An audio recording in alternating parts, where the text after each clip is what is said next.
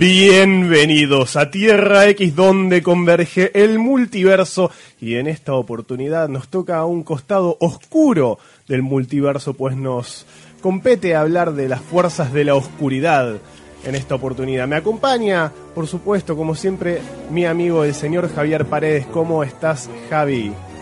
Buenas tardes, buenas noches, estimados colegas y amigos que están del otro lado. Buenas noches, Nicolás. Buenas noches, buenos días, buenas tardes. Javier Paredes. Sí. Y, y nos toca hablar de, de un género que no hemos abordado aún. Es en verdad, este espacio. es verdad, sí. Eh, hemos hablado, no por supuesto, varias veces sobre superhéroes que son, digo, es- si se quiere, el género predominante. Puede ser, ¿eh? de- de la probablemente lo que más nos guste, eh, tal vez. Sí, de la, no, la historieta de Estados Unidos, fundamentalmente, ¿no? Eh, y está tan, tan asociado, ¿no? El superhéroe a, a la historieta americana. Sin embargo, hay otro género que también está, creo que es igual de importante. eh, Sí, y ha sido sí. olvidado, ¿no? Por, Sí. Tal vez no actualmente, pero, pero sí en otros tiempos. No, pero históricamente tiene un- una relevancia muy importante para, para la historia de la historieta, eh, tanto en Estados Unidos como, como en el resto del mundo. Un género que, que fascina a miles de personas mediante la repulsión, ¿no? Porque la, el, el terror tiene esta cuestión, esta, esta, esta paradoja, Así ¿no? es. Que cuanto más te, más te repele, más te atrae. Más interesante se vuelve. Claro. Este, y bueno, nos toca hablar entonces de, de terror. Así que para eso hemos traído a un experto, ¿no? Alguien que conoce de adentro la materia y es, es. a su vez un, Un hacedor de pesadillas. un hacedor, claro, Claro. un realizador, un, un profesional consagrado eh, del mundo de la historieta y especializado, ¿no? En, el, en, en el- en este género. podemos, podemos decirlo, podemos decirlo. ¿A quién tenemos el privilegio de tener en la mesa hoy, Javi? Por favor, contame. Uno de los grandes privilegios que nos toca en esto, en estos programas en los cuales hablamos de lo que nos gusta y a veces nos, nos toca tener a gente que admiramos por su, por su trabajo y por lo que le entregan a la historieta. Y el día de hoy tenemos la presencia y nos va a estar acompañando el gran Salvador Sanz. Salvador, Qué grande, Salva. muy ¿cómo bienvenido a Tierra X. ¿Cómo estás? ¿Qué tal? ¿Cómo andan chicos? Muchas gracias por la invitación. ¿Se Eh, escucha? Ah, sí. Justo arranqué hablando de costado. No pasa nada, no pasa nada. Ahora está bien, Ahí, ¿no? ahí, No está será la- si se No será la primera ni la última vez. Seguramente. Bien, lo tenemos al señor sí. Salvador Sanz. eh, Lujazo. Como decíamos, sí, Este, otro un, más, Un lujo, otro más que sí, nos sí, damos. Sí, sí, sí, otro de los lujos que nos damos ya de, de- de- de una galería extensa, ¿no? De, de personajes Sí. importantes que nos, que nos han acompañado. Así que eh, eh, casi hasta me avergüenza a veces si me pongo a pensar de Sí, ¿no? la gente que uno se estuvo. sienta en la mesa a Sí. ¿No? Con esa Sí, sí, persona. sí. como Charlando, si, como como si si- uno tuviese algo que aportarles a Sí, ellos, ¿viste? sí, sí, pero bueno. Bien. Este, pero bueno, Salva, muchas gracias por venir. Eh, esperemos que sea una velada amena y O no. oscura. veremos, veremos. Aterradora. Eh, bien, terror. ¿Qué, ¿Qué es lo que nos fascina del terror, señores? ¿Qué, qué contacto, cuál fue el primer contacto que, te- que recuerdan haber tenido con el mundo del, del terror y, y particularmente en la historieta? Salvador, contanos, a ver un poco, vos tu historia. Terror. ¿Mi primer contacto con el terror o mi primer contacto con la historieta de terror? Las dos cosas, Las dos ¿por qué no? cosas, dos cosas, Esas cosas sí, que sí. seguro te marcaron ambas. Eh, sí, mira, yo de chico era muy miedoso. Eh, la verdad que todo lo que era terror me generaba mm, pesadillas, rechazo. eh, se me complicaba un poco el tema. Eh, la verdad que tenía un hermano mayor que tenía un poco más de aguante que yo, entonces el más valiente, ¿no? Eh, no sé, películas como Tiburón yo no, no podía ver desde chico, que por ahí hoy en día la ves y, viste, Claro. la ves tranquilo, la ves un de mediodía. Claro. Sí, no, Eran otros mí- tiempos, obviamente. Sí, la, La, la, la manera en la que uno veía las cosas era, eran totalmente distintas. Totalmente. eh, de- pero de chico todo eso me despertó como, a su vez, esa, esa cosa que tiene el terror, me parece que es esa fascinación de, de, de- de- de- de rechazo y atracción, ¿no? Claro, como que claro. justamente decir, ¿por qué carajo me da miedo? ¿Por qué? O, o esa cosa de probarte a vos mismo, decirte, "Qu- quiero verlo para ver si me lo banco y, viste... Y después lo ves y después es un garrón porque a la noche no dormís y todas esas cosas que es, como, pasan, ¿viste? es como una especie de masoquismo, ¿viste? De decir esto me va, me va a hacer mal, la voy a pasar como el culo. Tal cual. pero vas igual. Y, y tiene que ver mucho con la inocencia de uno, ¿no? Por eso cuando uno es chico, es mejores terrores los vas a tener, yo creo, a, a menos que, bueno, veas una verdadera pesadilla Sí, urbana, real, tangible, la que no nadie quiere vivir. Pero, digamos, hablando del terror fantástico, del terror de ficción, eh, es la mejor edad porque no te olvidas más. Claro. Que los primeros terrores Claro, son te como, marca, tipo- te marca para siempre. sí. Yo, por ejemplo, recuerdo que tenía un vecino que tenía un libro de monstruos que se lo prestó a mi hermano, un libro ilustrado de monstruos, ¿viste? Y había como un paseo, estaba muy lindo ilustrado, ahora por ahí tendría que volver a verlo, creo, creo que está muy bien igual. Pero me acuerdo haber visto la medusa la, la- la- de la mitología griega, la mujer con, con cabello de serpiente, con la mirada que convierte en piedra al que la, se la- que la mira a los ojos, y esa imagen me marcó, o sea, hasta el día de hoy yo terminé haciendo un corto animado Claro, sobre bueno, eso. eso lo retomaste tiempo Sí, después. Sí, no, fue como una cosa... Bueno, de hecho, esto- Gorgonas, me, me tal viene- cual, me sí, viene sí. la, la imagen de- del libro que presentaste hace poco. La portada del La libro portada. está la gorgona también, La sí, portada, sí, sí. claro. Y, y comento esto, porque la verdad que fue una, creo que fue una de las primeras cosas que recuerdo que realmente me generó como ese miedo y a su vez Atracción. atracción, porque era algo como fascinante, muy raro. Yo creo que uno le tiene miedo a lo desconocido, Sí. por lo menos a mí me interesa eso, el miedo a lo que no entendemos y no conocemos, ¿viste? sí, sí, sí. Y, y cuando es algo raro, ¿viste? Fuera de lo común, a mí, por ejemplo, ya hoy por hoy me cuesta todo lo que es hombre lobo, vampiro, zombie.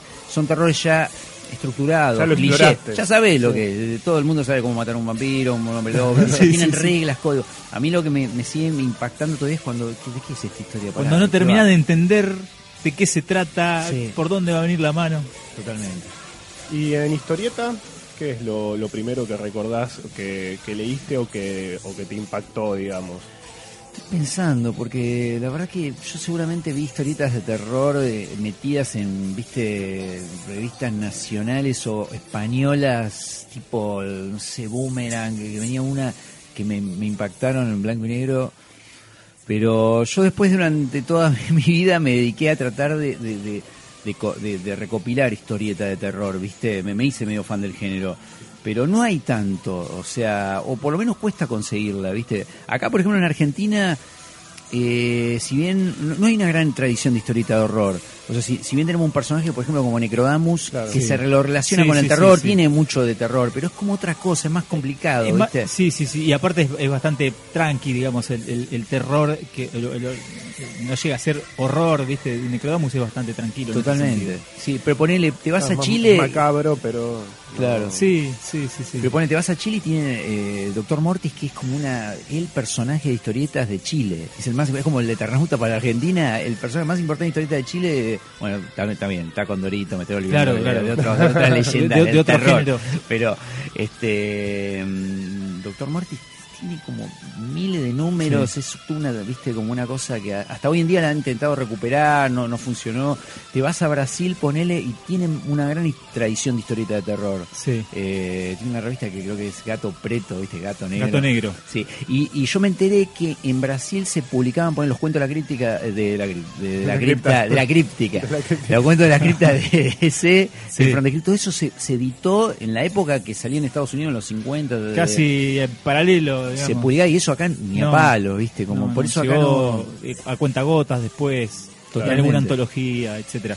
Eh, Vos sabés que yo el primer eh, recuerdo de una historieta de terror que tengo eran de historias de backups que venían en las de Novaro.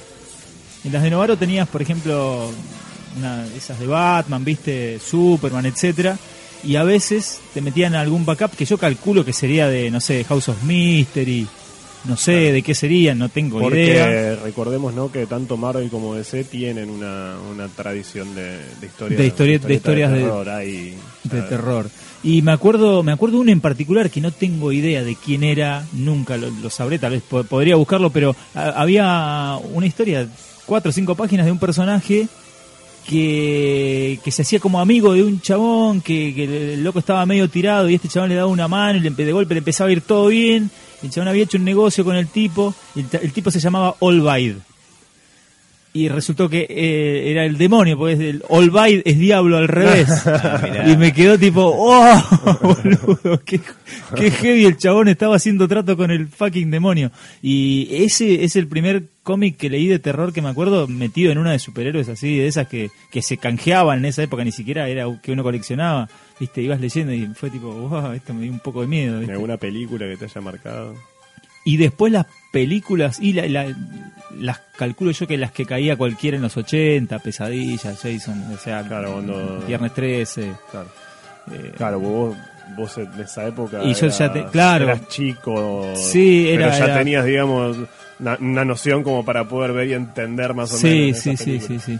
Yo, yo llegué tarde a la tele igual, pero y, a- y al cine y todo eso, pero sí eh, era, eran esas. Eh, Yo creo que mi primer eh, recuerdo de una historieta de terror eh, es una que, que me sigue marcando al día de hoy, pues, pues no- nunca me la puedo olvidar. y Es un cómic que me gusta, ¿no?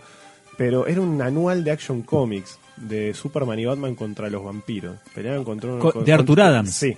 De perfil, Eh, perfil lo publicó. Sí. En sí, dos sí, partes. Sí, en dos partes, claro. Sí, sí. sí, Este, una de las dos partes estaba en un anual o era todo un anual. Era no un anual que lo, perfil- lo dividieron en dos partes. Perfil lo publicó en dos Claro. partes, porque eran 30 y, pi- 40 y pico de páginas, perfil publicaba de a 20 y pico, Claro, entonces claro, claro. Y en en dos. historieta fue lo primero que, porque obviamente no el cine digo, había una- Claro, yo ya sí, había visto películas pero en esa época yo mira, recién aprendí a leer más o menos era bastante chico eh, y me acuerdo de que me compraba ese cómic que claro viste te lo compraba tu vieja que Sí, con, sí, sí. decía Superman Batman qué sé yo y para mí chico fue bastante fuerte eh, porque era era una historieta que era oscura era eh, digamos ya habíamos habían pasado los 80 Superman y Batman no era lo que era cuando mi vieja era sí, chica sí, sí, sí. y, y se encontraban con una piba que era una, una mina que era, era, era un vampiro, Sí. era una piba preciosa, perfecta, y de golpe se transformaba en este bicho espantoso Sí. que a mí, de chico, me, me choqueó. Y más me choqueaba porque después en un momento de la historia creo que se le tira encima a Superman y le, y le rasguña el pecho la S y, y lo hace Sí, sangrar. sí, sí, ¿qué pasó? Pará, eh. ¿Cómo puede ser? Claro, yo me quedé, "¿Cómo está haciendo sagrar a Superman. Y después a Batman lo tiraba a, las arenas movedizas. Era y, jodida. Y, era como una cuestión de desesperanza absoluta con- contra mis dos héroes máximos. Que decía, puta, ahora que no, no sé qué va a pasar acá. O sea, ¿viste? Desde mi joven mente era como que podía pasar cualquier cosa. Bueno. Y al final Batman salía y la empalaba. Y también era una imagen bastante Sí, fuerte. Batman fuerte, sí, sí, saliendo sí, con sí, sí. un palo atravesándola. Sí, sí. Era, eran imágenes que para un chico de 5 o 6 años era, era un poco fuerte. Claro, vos fíjate lo que son, bueno, no sé si algunos o la mayoría por ahí de los de los que están escuchando saben, pero nosotros con Nico tenemos una diferencia de 10 años. Sí, exactamente. Entonces, ¿no? Sí, eh, claro, bueno, a, a mí esa historieta particularmente no me impactó por eso, por Ahí claro. me, me interesó por otro lado. Claro, claro. Pero vos eras un pibe. Yo, era yo tenía chico, 16, 17 claro, yo era chico, era chico, tenía 5 o 6 años y, y me, y me pegó y era... y al día de hoy la leo y me gusta, pues me me da nostalgia. Sí. Aparte me parece que está muy bien escrito, es un número que está... Está bien, ¿no? Es una bien- linda historia, sí, sí, aparte está dibujado por Arthur Adams. Ah, lindo team up. Bien. Pero sí, me quedó, me quedó fuertísimo. Eso creo que fue la- el primer contacto que tuve con la historieta de terror. Y yo, a mí me pasa algo parecido a lo que, lo que cuenta Salvador, que me daba, me daba miedo también. eh, todas estas cosas me, me daban miedo. Y mi prima, mi prima me asustaba siempre. A mi prima les, le encantaban las historias de terror. Ella era un año más chica que yo. Sí. Y, y siempre estaba con las historias de terror. Y, y yo me escapaba de todo eso, pero a la vez no podía evitar esta, atracción de la que hablamos, ¿no? Era como que por un lado me quería escapar, pero por otro lado era tipo, ah, me contabas un poquito de la historia y decía, ay, a ver, ¿y qué, y, y qué pasa? ¿Y por qué? Y cuando me contás un poquito más, me voy para atrás y, después vuelvo, ¿viste? Entonces tiene esa cosa de que, que te cautiva. Sí, sí, Que sí, sí, que- sí. que te cautiva. Pero bueno, eh, hablar de, de historieta y de, y de cómics de terror eh, es, eh, digo, creo que es fundamental hablar de, de Cuento de la Cripta que mencionábamos hace un ratito. Publicación insignia de Easy Comics, ¿no? De, de la, de la editorial Easy Comics. Una editorial que arranca en el año 1944, si mal no recuerdo, Sí, por ahí, sí. eh, de la mano de eh, Max Gaines. Max Gaines. Eh, cuando Max Gaines estaba a la cabeza de Easy Comics, eh, Easy Comics quería decir eh, ed- educational comics, o sea, cómics Sí, educativos. educativos. Claro. Y fundamentalmente publicaban historias inspiradas en, en la Biblia. Tenían, tenían cómics que eran historias sacadas de la Biblia directamente, historias bíblicas. Sí. Sí, Jesús, no sé. Sí, sí, sí, parábolas, claro. etcétera. Y, y claro, cuando, cuando Max, eh, Max Gaines muere, la editorial le queda a, a su hijo, Bill, Bill Gaines. Que no era. Bill Gaines se va para otro lado. creyente. Bill Gaines aparentemente tipo iba, eh, estudiaba, creo que estudiaba bioquímica, una cosa así, nada que ver, ¿viste? Y bueno, le quedó la editorial y dijo, bueno, vamos a hacer cómics. Pega el volantazo.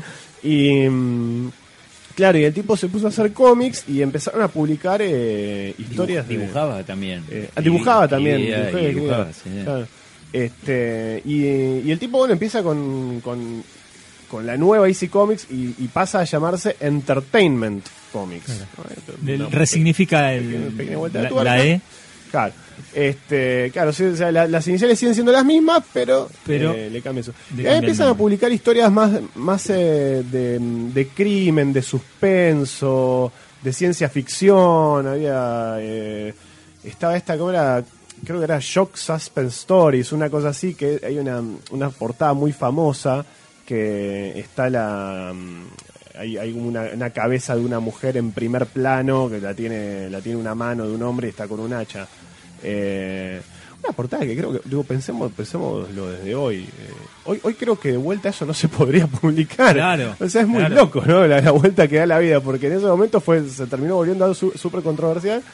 Este, y, y hoy Y por hoy sería por hoy creo que de vuelta volvería a ser claro. Sí, sí, sí. Este, Pero bueno, tenía, teníamos eso, habían, habían varias, varios títulos y, y el otro el otro personaje importante, Salvador, capaz vos me, me podés decir, es eh, Al Feldstein. Al Feldstein. Sí, sí, sí. Eh, Al. Feldstein fue... Filmaban todos los guiones prácticamente, los Claro. dos juntos. Claro. Vos, vos ves cualquier número del, de from the Eran tres títulos, me acuerdo, lo- ¿no? Los famosos. Cuento la cripta. y había Eh, dos más. Uno la de House de of Fear. Hunt, Hunt of Fear y Hunt Vault of. Horror. Muy eran bien. esos tres, eran los tres títulos insignia. Hasta an- antes, como decíamos, antes de llegar a eso, tenían esta, esta serie de títulos en- que, que trataban más de eh, ciencia ficción, crimen, eh, guerra, incluso, eh, estos géneros que eh, venían por fuera de, de la corriente superheroica, Sí. ¿no? Que, que- que en esa época, bueno, en esa época ya... Estaba en ya declive. Estaba, estaba medio en declive, sí. Claro. Em, pero, pero bueno, nada, if- if, Al Feldstein y, y Bill Gaines, eh, a los dos les gustaba el terror, se dieron cuenta, che, a los dos nos gusta, eh, y, y agarraron y empezaron a experimentar eh, en algunos de esos títulos con historias de terror.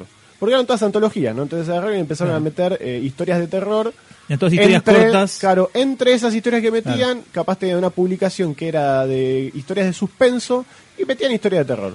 Empezaron a meter una historia de terror acá, una historia de terror allá, y cada vez empezó a haber más historia de terror. Se dieron cuenta que de golpe eh, en el título que era era como no, no me acuerdo lo tengo por acá pero no me acuerdo cómo era eh, crime mm, no tengo- bueno no sé uno de los el títulos machete Sí, tecnológico. me- me- me- este bueno Produciendo en vivo, creo que era Shock Suspense Stories o una no, no sé era una, una historia Una de un- esas. una de esas este Empezaron a darse cuenta que estaba vendiendo un poquito más. Claro, claro, Tal claro. vez. Eh, Crime Patrol, acá está. Crime Patrol era el nombre de, la, revista. Eh, empezaron a meter historia de terror y, y agarraron en un momento, le cambiaron el nombre. Eh, se pasó a llamar, también, perdón, que lo tengo para acá, se pasó a llamar The Crypt of Terror, en el número 16. Le cambian el nombre. La cripta del terror. la cripta del terror. Entonces, eh, y ahí viraron ya al Claro, terror. netamente. Claro, en un momento se dieron cuenta que tenían más historia de terror que de suspenso o de crimen. Y dijeron, bueno, a la mierda, hagamos de terror. Y en el número 20 de, Sí. de esta publicación pasa a llamarse Tales from the Crypt. Cuentos de la cripta. Por eso, si buscas eh, si buscas Cuento de la cripta, arranca en el 20. En el 20, claro. Claro, o sea, Claro. el primer número de Cuento de la cripta Claro. es el número 20. Sí, sí, sí, sí. Antes se llamaba de otra manera. Claro, este y ahí bueno sí, ahí ya arrancan con cuento de la cripta y eh, como decía Salvador, ahí teníamos a te- eh, después vienen eh, Vault of, eh, Hunt of Fear y Vault of Horror. Y en estos tres títulos teníamos a eh, tres presentadores, ¿no? Claro, cada, se- cada uno tenía un, Claro, se convirtieron en, emblemáticos. personajes recurrentes. Claro, que era en el cuento de la cripta, era el guardián de la cripta, eh, en, o el Crypt Keeper en Crypt inglés. Keeper. Eh, tenías el, en Hunt of Fear, era la The Old Witch, que era la, la- la vieja bruja. Y en el, en el otro Vault of Horror tenías a el. que ahora no me sale el nombre. No, el otro, el otro, no lo recuerdo. el, el otro. El, tercero. uno era el guardián de la cripta y el otro el Guardián de la de la cámara. Eh, sí, así, ¿puede sí, ser? el Vault Keeper. Vault Keeper era. Sí, claro, el guardián de la cámara. algo así, El era, guardián de- sí, sí.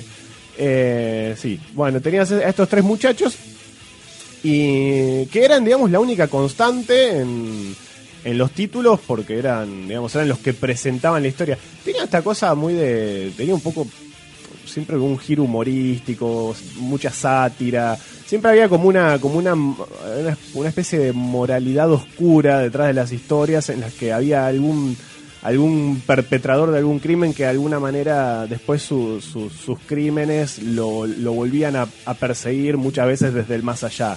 No era como Claro. que eh, claro, usted mató a alguien por, por dinero y bueno, capaz que después viene y lo busca y lo matan metiéndole dinero en la boca, qué sé yo. Había una historia que era, eh, un rey y una, y una reina que, claro, estaban todo el tiempo, eh, en- vivían en la abundancia, eran gordos y tenían dos ratitas y las ratitas las trataban como, bueno, como reyes también, las tenían en una jaulita y le daban de comer, le daban todo, mientras que afuera el pueblo se moría de hambre.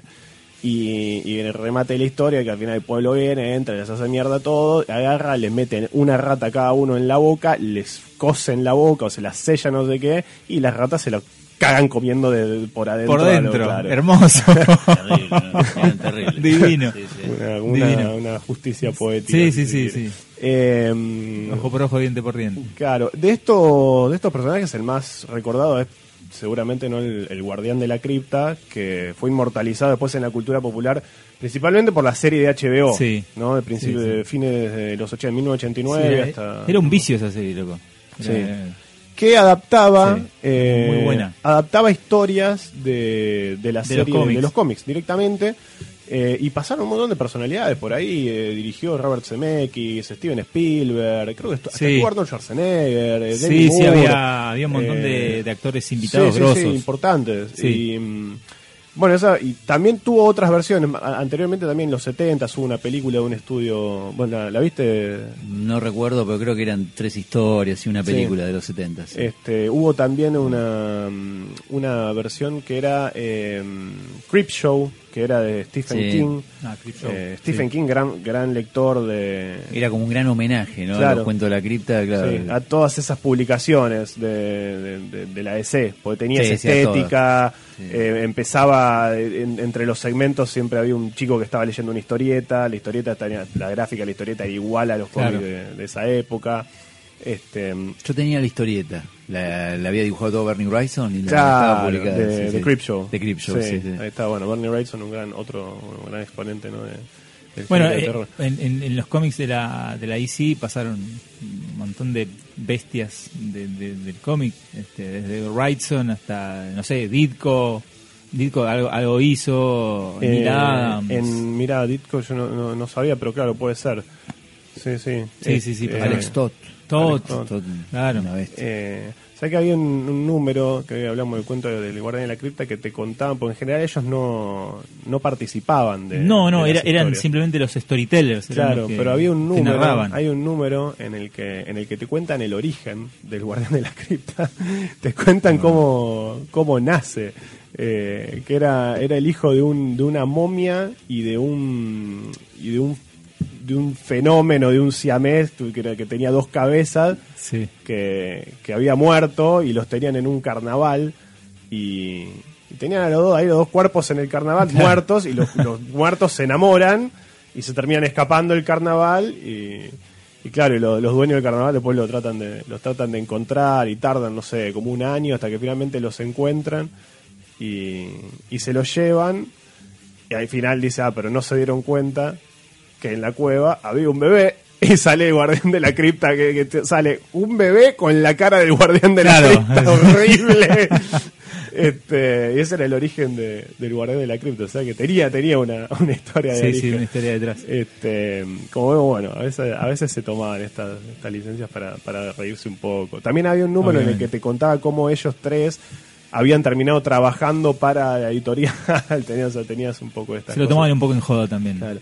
Vos, Salvador, te, ¿qué tal con Cuento de la Cripta? Todo esto, eh, ¿has leído bastante? Sí, me encanta. Sí. Soy muy, me- yo compraba la edición de una española que había de Planeta de Agostini, ahora a principios de los 2000, lo Sí. editaron todo. Sí. Editaron todo el material de las tres revistas. Claro.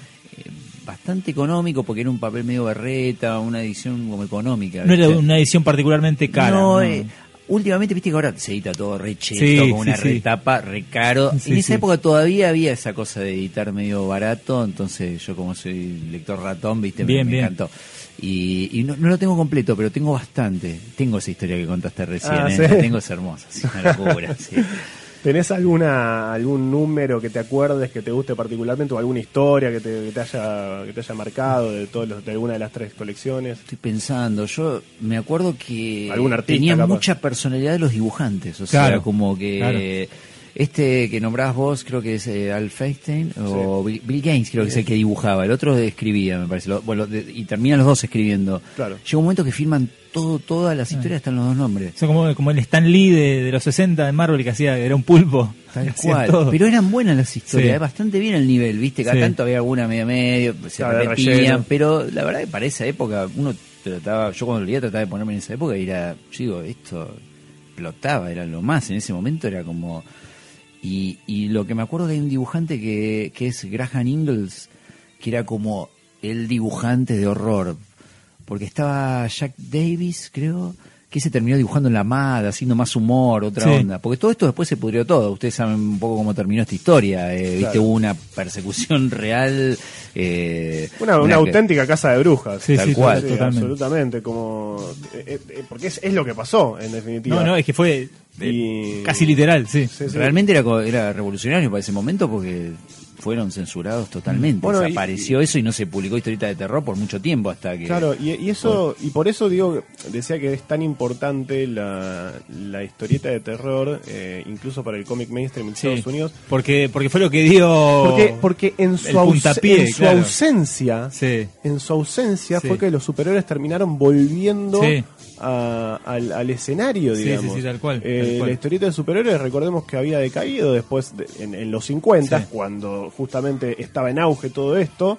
eh, la historieta de superhéroes había prácticamente desaparecido, había prácticamente muerto la mayoría de los personajes, eh, habían desaparecido. Sobrevivido Quedaba- do- dos, No, quedaba eh. Superman, Batman, la Mujer Maravilla, Y- y no mucho que eran, más. digamos, los que quedaron con título propio. Sí.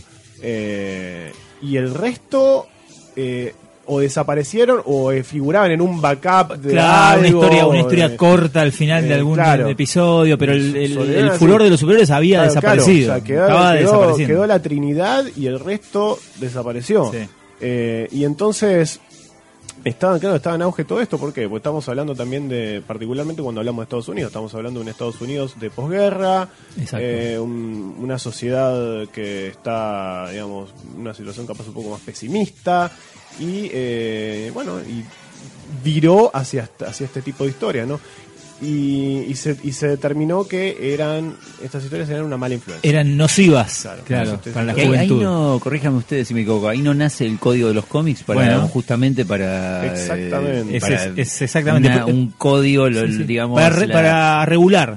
para regular todo lo que no se podía hacer en una historieta. Por Claro. eso también creo que su- resurge el superhéroe, ¿no? Porque eh, digamos, de alguna manera entraba Claro. esas normas ¿Por qué? más, Claro, eh, ¿por qué? morales. Claro, ¿no? porque porque con el superhéroe qué podemos hacer, sí, bueno, el superhéroe es todo lo que está y recordemos también que encima quedan solo los aspectos positivos del superhéroe, Claro. porque no puede, o sea, digo, Batman no puede ya no puede ser lo que era tal vez un- la intención No. inicial de más ju- más justiciero, un poco más Sí, oscuro. ma- más, más heavy. No, no, la pistola ya no va más. No, el mismo eh, Superman, ya esto de la justicia social, va a pelear Sí. contra el aliens, Sí. y andate para otro lado. Sí, sí. Entonces, eh, Ciencia y- ficción a full.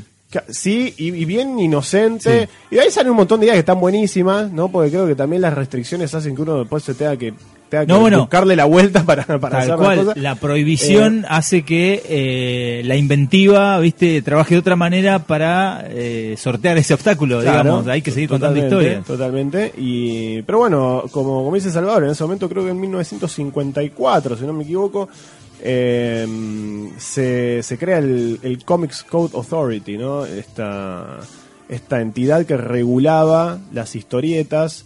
Eh, la Casa de Brujas estuvo estuvo precedida por este individuo, este era no me acuerdo si era psicólogo o psiquiatra, eh, psiquiatra creo que era. Era psiquiatra, Eh, era psiquiatra Sí, eh. señor eh, ¿Cómo es? No, no me sale el nombre. McCarthy, no. No, no. Eh, es el que el, el El de- senador que, que hace El de el escribió el libro, ¿no? Eh, sí, la sí, seducción eh, del Fre- inocente. Frederick, Frederick Bertham. está, Bertham, Frederick la seducción del inocente. La seducción del inocente. Eh, este hombre. Claro, lo que, lo que decían era que estos cómics eran nocivos para Sí, los jóvenes. claro, digamos, sí, si sí, leías sí. historietas Eran el diablo, ABC, podías terminar siendo un homicida, un sí, sí, peligroso. Sí, sí, sí, sí, no, no, digamos, la educación, la crianza, eh, los valores que uno le impone, la- todo eso No, no. no, no, eran culpa de los eso no, cómics. No, son los Eran- cómics, compró cómics. Y se hicieron quema de cómics. No, no, O sea, pero o es que- es que- se es que- quemaban cómics. Es que claro, sí. es que, es que el libro explicaba minuciosamente cómo funcionaba, ¿entendés? Entonces Claro. había como una especie de explicación detrás de toda esa estupidez que, bueno, mucha gente compró. Sí, Y bueno, absolutamente. Eh, bueno, el entonces, gobierno compró. Entre otras cosas, Entonces- también, bueno, el tipo atacó también a los superhéroes, a Batman y Robin, decía que fomentaban la homosexualidad, eh, se la agarró con todo, se la agarró con todos los Sí. cómics. Pero los cómics de, de terror no sobreviven. No hubo forma. a esta no hubo casa, manera. No, no. no se podría usar la palabra crimen, asesinato. No. Y, eh, matar, esto, y esto es, nada. lo, esto es lo, lo, lo- lo- lo curioso. Había, era una, había unas prohibiciones insólitas. Es como dice Javi, no podías Sí. decir la palabra vampiro, hombre lobo, zombie. Son cosas que hoy nos cagamos de risa. O sea, es Pero- como decía Salvador antes. "Es un vampiro, un hombre lobo. que ya lo vi 400 veces. No Bueno, podía. no se po- podía. No podía figurar un hombre lobo. Nada. Nada de todo eso. Estaba prohibido. Eh, y todo lo que hiciera alusión a, también al crimen y cosas, todo te, te estaba siempre Edulcorado. Edulcor, exactamente. Así que este, bueno, eh, le- digamos, podemos decir que le, le clavan una, una estaca metafórica ¿no? Sí. en el corazón de, de los cómics de terror de esa época y, y muere un poco esta, esta tendencia en Estados Unidos. Pero resurge, resurge unos años después, unos 10 años después, en 1964, eh, aparece Creepy. Creepy, eh, esta, que Creepy lo que tenía era que estaba concebida como magazine. Entonces no pasaba por el filtro del Comics Code Authority. Entonces, de esa manera encontraron, encontraron la manera de burlar al código. Ah. Sa- ¿Sabés qué le pifié yo en el dato? En, en Creepy es que participó Ditko. Ay, me parecía. no, Ah, en, en Creepy participó en seguro, claro, sí, ahí sí, sí, sí, ahí sí, ahí- ahí- Ah, me- me- me- Ditko, se me- Ditko, se me mezclaron los- eh, los tantos. Neil Adams, Sí, Adams, eh, eh, Wrightson. Wrightson, Alex Todd, todos Sí, esos sí, sí, sí, sí, sí, seguro. eh, con unos laburos increíbles. Vos, Salvador, te, ¿cómo te llamas? Creepy. Y yo conocí, creo que el- mi primer acercamiento en la revista de terror fue la Creepy. Todo esto que, que hablamos recién, los cuentos de la cripta, es, es otra época. Obviamente Sí, lo conocí claro. después por estos recopilatorios, pero yo co- compraba la Creepy española. Claro, la edición española, en sí. Parque Rivadavia compraba Sí. en los 80 Sí, y ahí sí, conocí sí. a Bryson, Corben. Llegaba, este, andás a ver cómo. No sé si Sí, llegaba. llegaba, sí. hecho mierda, Sí, llegaban usadas, sí, ¿viste? comprada. sí. Pero no sabía eso, siempre me pregunté eso, ¿cómo retomaron la revista? Ahora entendí, porque claro, la- era otro formato, Era otro, otro formato, otra claro. distribución comercial capaz que era, digamos, no pasaba por el filtro del, del código. Entonces, eh, ahí encontraron esa forma para, para burlar. Para burlar el- el Comics Code. Y, y volvieron a publicar historietas de terror, porque eran historietas. o sea, Sí, eran una historieta. sí, sí, Eh. Con un nivel bastante sofisticado, porque tenía unos artistas. Mucha calidad de los dibujantes, por lo menos los primeros números, después por ahí Sí. fue decayendo. Pero Fraceta, Wally Wood. Fraceta. Eh, Fraceta, claro, hacía muchas de las portadas. Y la- el Eh, primer número de Creepy tiene una historieta de Fraceta. Tiene- tiene después una al toque se ve que lo pusieron a hacer las tapas porque nunca más dibujó una, una página. Sí. Este, no, y las historias eran, estaban bien. O sea, era una linda antología. Eh, Creepy, después de Creepy nace unos unos dos años después, tres años después, por ahí, eh, nace Eerie. que La Eerie, claro. Era la publicación hermana. eh, de Creepy, que, que también era una antología de terror que presentaba este... te- re- retomaban la fórmula esta de, de- de los cómics de, de ese, eh, de tener presentadores. También llegaron a tener tres publicaciones, igual que, lo, que, los que mencionábamos antes. Llegaron a tener, eh, como decíamos, Creepy, después vino Eerie, que era eh, Creepy la presentaba el Uncle Creepy, el, el tío Creepy, Tío creepy. eh, que era muy parecido al Guardián de la Cripta. Era un De homenaje. hecho lo dibujaba creo que Jack Davis, no sé si era Ah. el mismo dibujante. Era un- era-. Puede ser, no estoy seguro, pero puede ser. Pero era, dibujaban todos los que arrancaba la historia, pero me parece que los diseños posta era eh, muy, parecido, sí, sí, era muy parecido. Era un homenaje. Eh, recordemos que el Guardián de la Cripta eh, no era como capaz mucha gente lo, lo identifica en, en la serie, viste que ya es este, este esqueleto decrépito. En Sí. el cómic era un tipo que tenía, digamos, piel, tenía cara, eh, nada, era medio feo nada más. claro, pero- levemente demacrado, Claro, pero. era feo, un Sí. tipo feo, qué sé yo. Tenía pelo blanco, largo. Eh, creo que es más copado el, el- el de HBO. la Sí, verdad sí, sí, más sí. más pintoresco, por lo menos. sí, más pintoresco. Eh, bueno, y teníamos estos dos, a Uncle Creepy, a- al, al Cousin Eerie, era el primo. Eerie, que era también un enano medio, medio qué sé yo. Y después una tercera que, que es capaz la más reconocida, que saltó a la cultura popular de forma capaz un poco más notoria, que es Vampirella.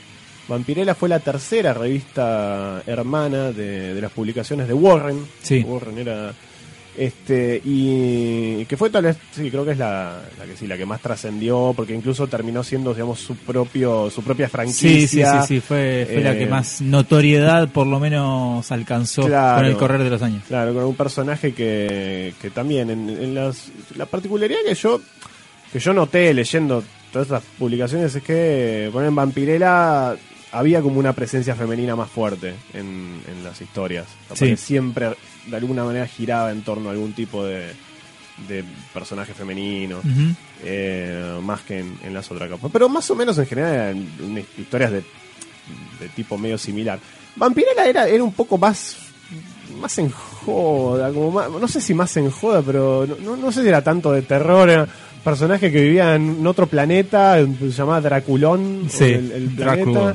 Y tenían el, eh, ellos, claro, en vez de agua, te- eh, eh, para ellos el agua era sangre, Claro. Entonces tenían ríos de sangre, y ellos tomaban sangre.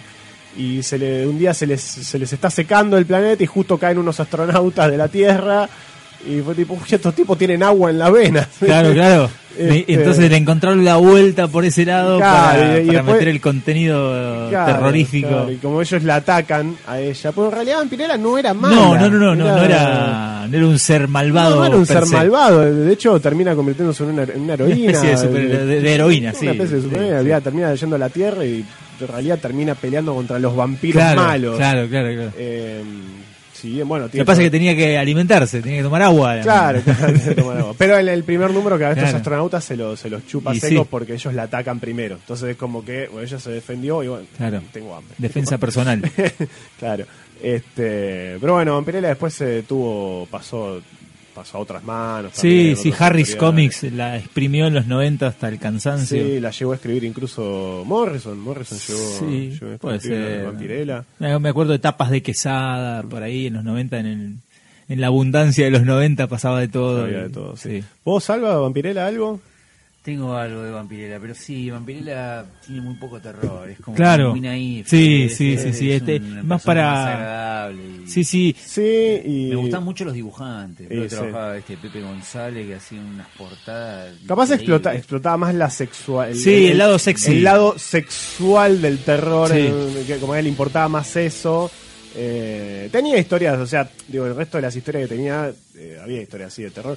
Yo tengo un recuerdo de una que en el primer número que me pareció, no sé, ingeniosa, simpática, que, que había había una, una mina en, el, en un bote, que estaban, eran varias personas que estaban en un bote Sí. que, de un naufragio y la mina está por matar al tipo al tipo del que se enamoró. Pues bueno, viste, se, se enamoró en tres páginas, pues bueno, no tenía muchas páginas, Sí, había que contar la historia. puede pasar. Este, y claro, lo estaba por matar y decís, oh, puta, lo ama, pero lo está por matar. Y claro, después te contaban en la historia, te contaban que en el, en el bote eh, había alguien que les, los estaba matando, los estaba chupando la sangre. Y como que se empieza a generar una paranoia en el bote de quién es. O sea, esto evidentemente, bueno, obviamente, esto fue un vampiro. Sí, porque sí. llegás a esa conclusión. No puede ser otra cosa. Esto es un vampiro, un vampiro nos está matando. Bueno, ahora hay que decir quién es el vampiro. Y lo, y lo claro, lo- se- y se empiezan a matar entre ellos. Eh, se empiezan a matar entre Acusándose ellos. de- de, "Oh, eh, vos, vampiro, pum, vos, vos, corchazo". sos vos, vos, y se empiezan a matar entre ellos hasta que terminan quedando ellos dos, la mina y el tipo, que es como que él la salva, era así como un chabón así como fuerte y musculoso. Y, y- y bueno, y, y bueno, al final ella llega a la conclusión y no, bueno, evidentemente al final entonces el vampiro es él, que, que, Sí. que mierda, bueno, lo tengo que matar y, y- lo mata, ¿viste? Y, y al final, claro, te dice, uy, pero los vampiros, yo recuerdo haber leído que se transforman en animales y se transforman en cosas y, ¿por qué no?, en un bote. Y ahí al final te das el- en la vuelta de tuerca que el bote era el vampiro. ¡No! que, se los estaba, que los estaba chupando. Nadie lo vio venir. este, era simpática, qué sé yo. era Sí, está simpática. bien. El planteo era, era, ¿Qué- era simpático. Pero ¿cuántas páginas eran? Eran- No, nada. Seis No, páginas, sí, ocho, muy, po- sí. muy pocas páginas, sí. No, ni- no sé ni siquiera si llega a ocho. Este, pero bueno, eh, bueno, como decíamos, tenemos Vampirella. Y bueno, creo que esta- estas capaz son ¿no? históricamente la- las publicaciones más importantes. Yo no sé si se les ocurre alguna más, algo vos tenés alguna más que diga así, histórica, digamos, importante, digna de mención de- del género que se Por lo menos en. Estados Unidos, eso es como lo, lo- Y sí, las revistas sí. clásicas, tradicionales. ¿no? Sí, Eh, son las, son las que las que por ahí i- iniciaron y, y son las que llevaron el, el timón, digamos, durante un montón de tiempo. Y capaz las que más influencia tuvieron en la cultura las que más popular, ¿no? influyeron, sí, Porque, como decíamos, eh, Stephen King, eh, mismo, no sé, Steven Spielberg, eh, todos los, los grandes realizadores de, de fines de la década de los 70, década de los 80, de 90, eh, todos mamaron esto, todos leían En manera, el sí. cine de terror de los 80 es en gran medida heredero, bueno, de los 70 y de los 80 es heredero de todas estas cosas. Eh, así que así que bueno, creo que son tal vez no, la- las pu- publicaciones más importantes. Así es. Bueno, el, el, el género del terror en la historieta, bueno, eh, hace poco estaba mirando una, una entrevista que hicieron los pibes de guion y dibujo, Sí. eh, el canal de YouTube que recomendamos desde, desde acá, desde Tierra X. Eh, y, y hablaban ¿no? Eh, acerca de, del terror en la historieta y el terror en el cine y, y esa cosa de, de, de los diferentes recursos que tiene cada medio, ¿viste? En el cine es como, si se quiere, es un poco más fácil hacer terror, ¿no? Ya desde el momento en que tenés música Claro. eh, y, te, y te crea, eh, un- que podés crear un clima solamente con, con, con un par de acordes, ya la cosa cambia. Eh, en el cómic no lo tenés. En el cómic eh, depende todo del, del artista y, y, cómo, cómo lográs eh, crear ese clima sin tener eh, otros elementos que por ahí tiene el cine.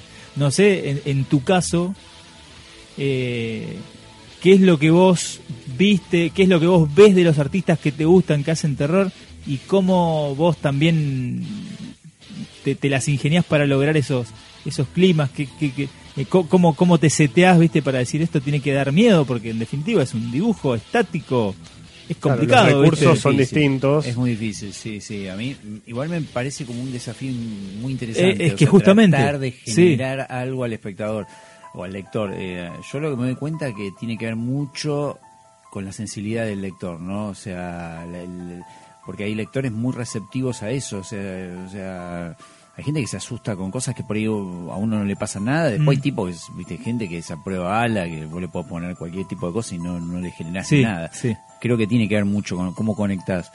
Eh, obviamente los recursos son más limitados, pero me parece que eso es justamente lo que no está tan explotado. Porque la historieta lo que tiene es eso, ¿no? ok, no tenemos sonido, bueno, Sí. pero no, no tenemos eh, el, el fotograma que, que va a una velocidad y que puede generar, viste, el, el recurso del susto Sí. sorpresivo. ¿no? Sí, sí, sí, no, Pero la bueno, sorpresa es como... pero bueno, tenemos la retiración de páginas, tenemos... Obviamente, es muy, mucho más difícil, pero me parece que...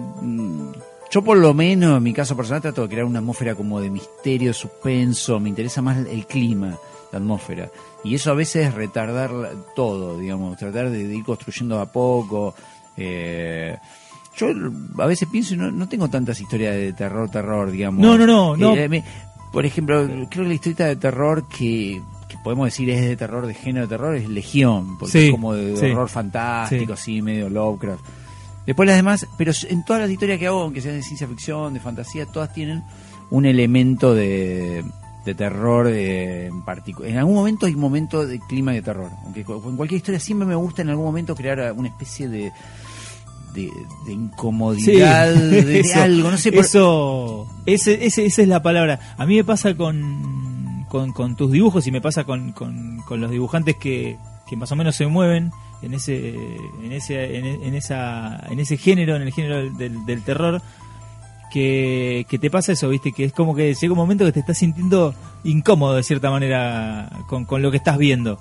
Y, y por ahí tiene que ver con eso, por ahí no sé si eh, es terror, ¿viste? No es el golpe de efecto que te causa por ahí el cine, que de golpe es un ruido, un movimiento de cámara y, y, ¿viste? y saltás del- de la butaca. Es otro tipo de, de terror, de miedo. Es, Sí, sí, eh, totalmente. por ahí ese es el, ese es el, es la manera de, de- de- de llegar a, a Sí. generar esa incomodidad. Lo que tiene eh, tu trabajo en particular, ¿no? de, de mí al menos, de mi experiencia como lector, eh, es, eh, es que, es que el dibujo te atrapa y acompaña muy bien. Gen- Desde el dibujo se genera mucho esa, esa atmósfera. Cuando, cuando buscas eso, a mí al menos me, me genera eso. Es como que, como que el dibujo me, me, me atrapa y, y- y me meto en esa atmósfera. Eh, a mí me, bueno, una, una de, uno de tus trabajos que me, que me gusta mucho es eh, el esqueleto, que, que me gusta me gusta cómo, cómo están incorporados los elementos de horror. Porque no sé si es una no sé si es una historia de terror, pero los elementos están. Sí, totalmente. Están y están, están y se sienten. Y, y me gusta cómo están incorporados ahí, digamos, lo- los elementos de terror. Yo cuando, cuando la, cuando la leía, digamos, me como que como que me, sen- me sentía ahí en ese mundo, eh, con toda la parte del, del museo. eh, Sí. Todo eso Sí, está sí. como está como muy muy bien logrado. Este, Sí, de- siempre el ambiente me interesa mucho. La, la atmósfera, cuando hablo de atmósfera, es el lugar, dónde Sí. va a transcurrir. Y bueno, el, el primer libro del esqueleto, por ejemplo, transcurre en el Museo de Ciencias Naturales, que es un lugar que a mí me parece fascinante, pero es como un lugar intrigante. Yo digo, a veces yo, yo vivo cerca de ahí. Sí. Y de chico decía, viste, que te quedas ahí a la noche. No, No sé quisiera si estar de noche acá, No ¿eh? sé si Sí. quisiera, porque es como que hay, una historia de un fantasma ahí. Hay unos techos, hay unas cosas, ¿viste? Y bueno, y, y el primer libro de esqueleto es un poco eso. Es una Claro. noche en el museo, como la película sí, de sí. Adam Sandler, no sé quién era. Sí, sí, Y de pasan Ben Stiller, sí. Ben Stiller, ese. Como unos personajes que pasan la noche ahí y la verdad que bueno, terminan pasando cosas terribles, pero pero es- en un momento de la historia quise cre- recrear esa atmósfera. Es un personaje que tiene ganas de ir al baño y se camina toda el, el- el, eh, digamos la sala más grande que tiene el museo, que es la de los dinosaurios, que es todo esqueleto, esqueleto, esqueleto. Sí. Y pasás por muchos animales embalsamados, muchas cosas, y para mí es, yo me imagino que pasar de atravesar No, no, ese no lugar de bueno, noche con, y, el bueno. personaje va con una vela porque es un mundo que ya no hay luz, Sí, cosas sí, sin electricidad. Para mí esa, No escena, yo quise tratar de, de- de imaginar esa cosa. ¿viste? Esto no debe ser copado. ¿no? ¿Cuál, cuál, cuál es la génesis de- del esqueleto? ¿Cómo, ¿Cómo se produjo eso? Mira, originalmente son unos personajes que yo, eh, cuando era más adolescente, en la, en la revista Catzole tenía una historieta que se llamaba Carnívoro. Sí. Y, y esos los mismos personajes que están escritos apa- aparecían ahí. Era una historia adolescente, la verdad que con un guion muy raro, muy yo lo, hoy lo veo muy, muy amateur. Pero los personajes son muy parecidos, digamos. La estética como la quise conservar. Creo que tiene que ver con. En esa época yo consumía mucho terror, sobre todo cinematográfico, ¿viste? Sí. Las motosierras de, de Chan Chan Massacre, Claro. de, de Evil gore, Dead. gore, sí, Digo, sí. Claro. sacó- me quedó esa cosa que el arma del, del terror es la motosierra. Claro, es Ash, Y- Ash. Totalmente. eh, de Bruce Campbell, Le- leyenda, una de mis películas favoritas. Tal cual, bueno, creo que viene mucho de ahí. Eh, pero este nuevo esqueleto es algo totalmente distinto, porque este nuevo esqueleto es un vegetariano, ¿viste? Claro. Sí. Hay como Claro, un- es interesante. esa ese- vuelta de tuerca está muy esa- buena, Claro, ¿no? esa, Sí. esa vuelta de tuerca está in- es interesante. Sí, sí, sí. Este personaje que lo ves de golpe así tenebroso, eh, pues él se, se pinta la cara, ¿no? Y, y se con la motosierra y es vegetariano.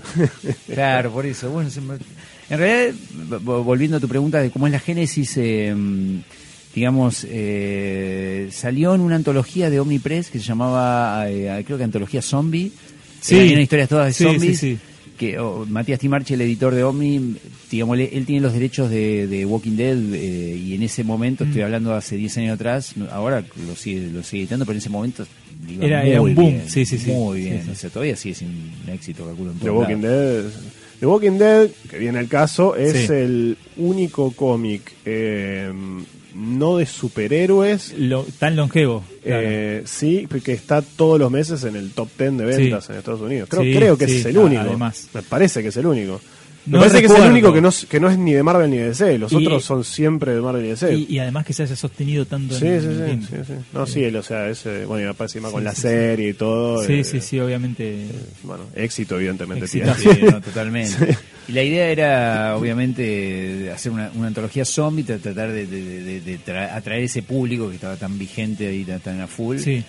Eh, y a mí la verdad que los zombies, un poco lo conté al principio, me, me, me cuesta. Tuve mi momento zombie, creo que Ya todo, hemos visto, Ya pero está. me cuesta... eh, A mí siempre que me pongo a hacer una historia, no sé, a mí me seduce la idea de tratar de crear algo nuevo, ¿viste? Obviamente a veces sale, a veces no, pero bueno, como esa, esa idea de, de aportar algo nuevo. Al género zombie la verdad que me, me costaba muchísimo, me parecía que ya estaba todo hecho. Me parece que está súper explotado, ¿viste? Ahí es, eh, no sé, nazi zombie, película, Sí, ¿viste? de payaso zombie. ¿eh? Sí, sí, todo Podés lo que hacer. quieras. ¿The Walking Dead te gusta? El cómic me gusta más que la cómic. serie. Me, me- me- no, no lo sigo. La verdad que leí todo el principio me pareció un- una buena historieta, es interesante. Eh, pero bueno, yo me, me costaba yo construir una historia de zombies, digamos. Claro. Eh, vamos. Y se me ocurrió re- retraer, resucitar estos personajes que tenían bocha que ver con el género zombie, Sí. porque eh, la, la historia del esqueleto tiene un montón de cosas del, del género zombie, viste el tema del virus. El virus de la carne, ¿no? Tal cual, canibalismo, Claro. ¿viste? Apocalipsis, todo es, se vuelve de lejos y es eh, parece Walking Dead. Pero bueno, lo que quise es tratar de darle una vuelta de tuerca, Sí, bueno, entonces sí. no son no son zombies en realidad, eh, esta gente que digamos es un virus que que contiene la, la carne vacuna, la carne animal, todos los que lo ingieren se convierten en caníbales, que Claro, porque no son- necesitan, no- no son, necesitan eh, comer carne únicamente. Claro, no son así que, digamos, tontos. O sea, tienen. eh, Son inteligentes, Mantienen sí, sí. El, el, el pensamiento, digamos. Claro, claro, lo- lo- los, los carnívoros que Tienen este impulso que tienen que salir a comer. Son como una especie de, de drogadictos de claro, la carne. De la carne. Pongámosle, algo así, sí, sí, sí, tal cual. Claro, como un, un ser humano primitivo, como una Sí. eh, involución, Sí, pero, sí, pero, pero, eh, un depredador, ¿no? Porque Claro. estamos para, para, para lo que es la cacería Exacto. se vuelve muy, muy inteligente y sus presas terminan siendo los últimos sobre- humanos sobrevivientes que son lo- lo- los herbívoros, los que no, los, ya no que comen no, los carne. que no co- comían carne. claro, son los de- únicos humanos eh, que están inmunes al, Quedaron al virus. igual, digamos, claro. Exacto. Muy bien. Muy buena vuelta de tuerca. A- Sí, Arrancó sí, sí. así la historia, era como esa cosa de, y bueno, y yo quería que sea muy urbana la historia, por eso, viste, siempre transcurre en la ciudad, siempre Sí. hay como esa cosa de... Porque tiene esa cosa de Mad Max, de, de- del cine posapocalíptico, ¿viste? Sí, Pero yo quería que sea urbano, no Claro, sé, y, no sé y por qué. usaste, usaste eh, como ese lugares eh, reales que existen. Claro, tal cual. el, eh, como decíamos, el Museo de Ciencias Naturales, eh, usaste la biblioteca eh, la Biblioteca Nacional. Era, La Biblioteca ¿no? Nacional, Biblioteca sí, Segundo. Mariano Moreno, sí, sí, sí. Eh, y, tu- y tuvo dos, eh, dos, o sea, está el esqueleto 1 y el esqueleto 2. Lo- Eso se publicó originalmente en La Fierro, ahora está, está editado en dos libros. Exactamente, sí. ¿Tenés planes para una, una tercera? Tengo ganas de hacer un tercero, sí, un tercer libro que, que quiero que transcurra en los subtes, quiero, que quiero está, que mirá. finalmente es- esta es de miedo de verdad. Vamos Bien. a ver si me sale. Bien, ok. La primera tuvo un poquito, un poquito de terror, pero esta quiero que a ver si, si pongo. ¿Y en qué, en qué instancia está ese libro? ¿Está en la idea o ya hay alguna cosita más? No, está totalmente en bola. Está en en- mi está- cabeza. está en- está todavía- Tengo, está todavía en la- en la testa. Sí, tengo como una sinopsis. un- Hace poco viajando, tenía como ideas y hace poco se me ocurrió ya como redondear la idea. Pero me tengo que sentar a escribirla. eh, quiero tratar de cerrar todo esto, esa locura que, que, que se fue abriendo en los otros libros. Quedaron muchas aristas abiertas, cosas Sí, sí, sí. pero siempre el esqueleto, como hoy estamos hablando de terror, digamos, de- de- vos, vos bien decías que tiene un montón de elementos de terror, decían, comentaban, pero siempre termina convirtiéndose en, convirtiéndose en otra cosa, ¿no? Sí. Como que empieza como eh, este sinopsis que dijimos hoy, los carnívoros, los herbívoros, y termina con un vuelo esotérico, se después vuela- se va se para vuela otro para otro lado. Eh, bueno, pero es así, ¿no? Uno cuando escribe se va yendo. Tal cual, uno, viste, le deja volar y Dejás bueno, que, la, que la historia cobre vida propia, ¿no? Y te vaya llevando ella a vos. Totalmente, sí, sí, hay cosas que, bueno, de pronto decís, ¿por qué te- ahora los personajes están hablando de, ¿viste? de- del más allá, todo si Pero bueno, a veces la premisa es esa y, y a veces es difícil quedarte en esa premisa. Uno quiere, viste, que, que crezca esa historia, que, que... pero tengo ganas de, de- de otra, de siempre llevarla para el terror, para el horror, Claro. para la atmósfera, viste. Y necesito una historia más, así que seguramente haré. Bien, bien, bien, bueno. O sea, acá, acá podemos decir en Tierra X que hay un- hay- va a haber un, esqueleto un- 3. un adelanto exclusivo Bien, de Tierra X. hay un esqueleto. Ponele. Va a existir. Ahora Bien. te comprometiste, ahora está. te Sí, sí, escucharon todo, cual, ahora estás comprometido. esto, esto- sonaste. esto queda, queda grabado, se ya viene, está. Se viene el verdad, esqueleto chicos, 3. para Hay que hacerlo. este bueno, vos sabés que decíamos el esqueleto. Una de las cosas que, que me parece interesante del esqueleto son los, los protagonistas, que, que vemos que, que no se apoya necesariamente en el, en el mundo que construís. Eh, o sea, está, está este mundo que hay como una mitología, pero lo- los personajes, los protagonistas son, son como son como la esencia de la historia, me parece. Eh, y esto esto me lleva me lleva también a, a, una- a otro autor del que no van a hablar que, que me parece fundamental para, para hablar del género del terror. Fundamentalmente porque estás vos acá Salvador y me parece yo lo veo muy emparentado vos me vas a contar si hay una influencia si no hay una influencia si, si te gusta no. Eh, que es Junji Ito eh, un maestro del horror japonés eh, ¿qué, ¿qué opinas de Junji Ito? Me encanta Salvador? Junji Ito. Me, me pasa que lo estoy descubriendo ahora, en este Ah, momento, o sea, creo que leí el 30% de la obra. ¿Viste cómo son los japoneses cuando lo descubrí? Sí, tiene de golpe decís, eh, chabón, 500.000 escribió, páginas sí, tiene, claro. ¿viste? Entonces me tengo que poner al día.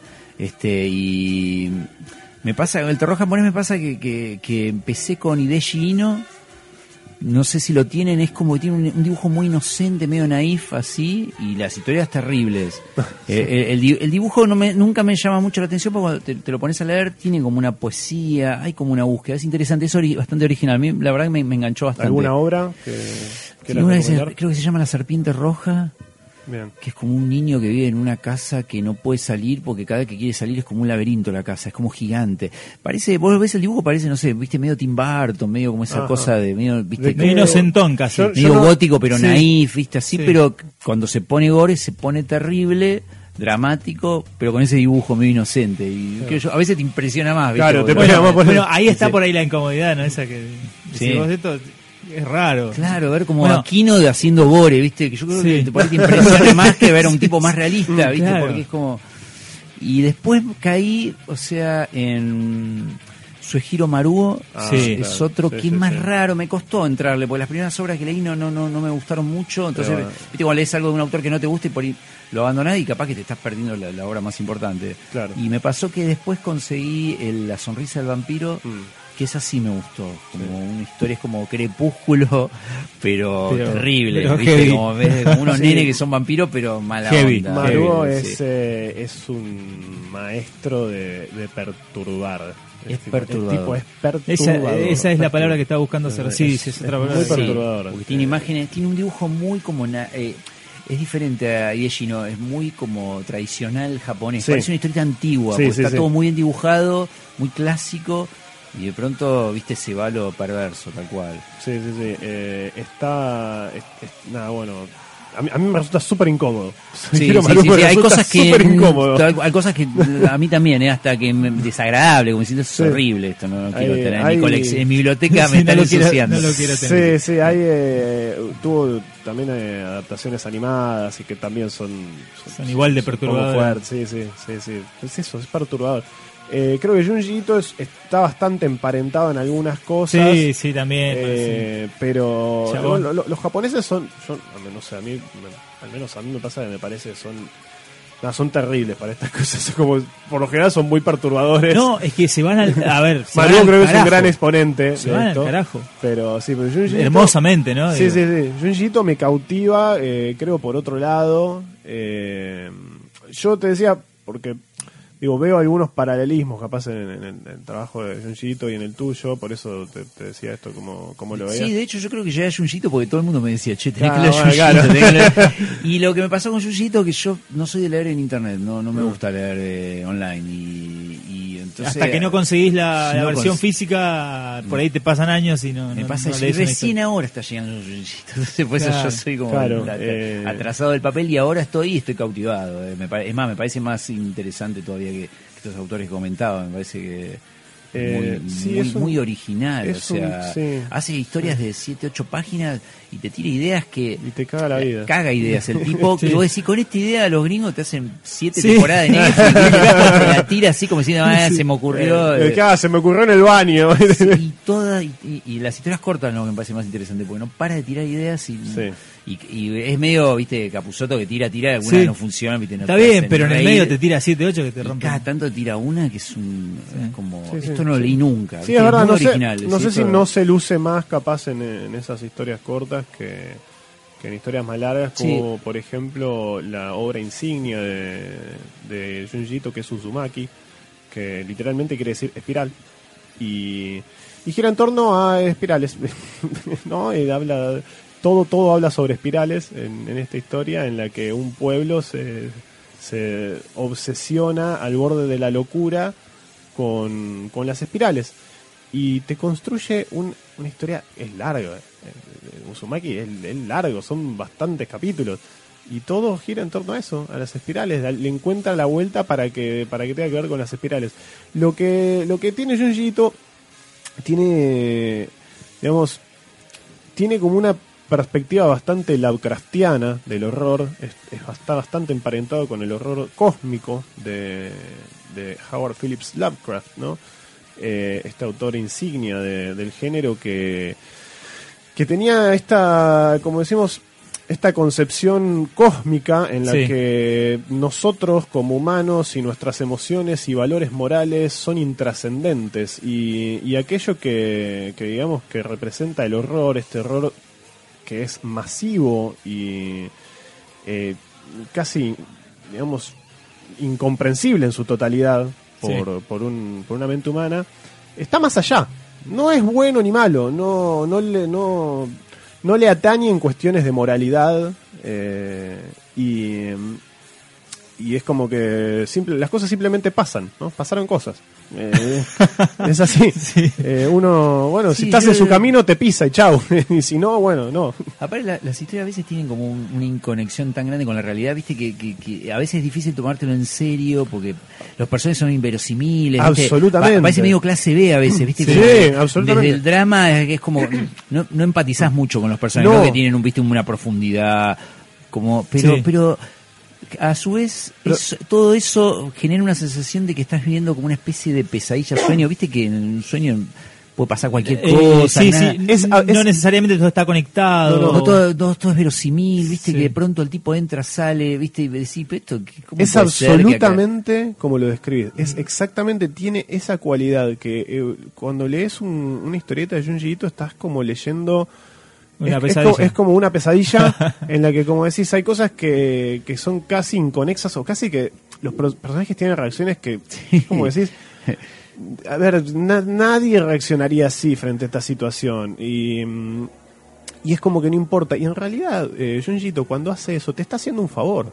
Porque, porque lo que el tipo hace es que vos, en definitiva, no empatices con los personajes. Los personajes son un vehículo para Claramente. Junji Ito. El tipo eh, está logrando una desconexión que, por un lado, hace que vos no, digamos, la pases menos peor, ¿no?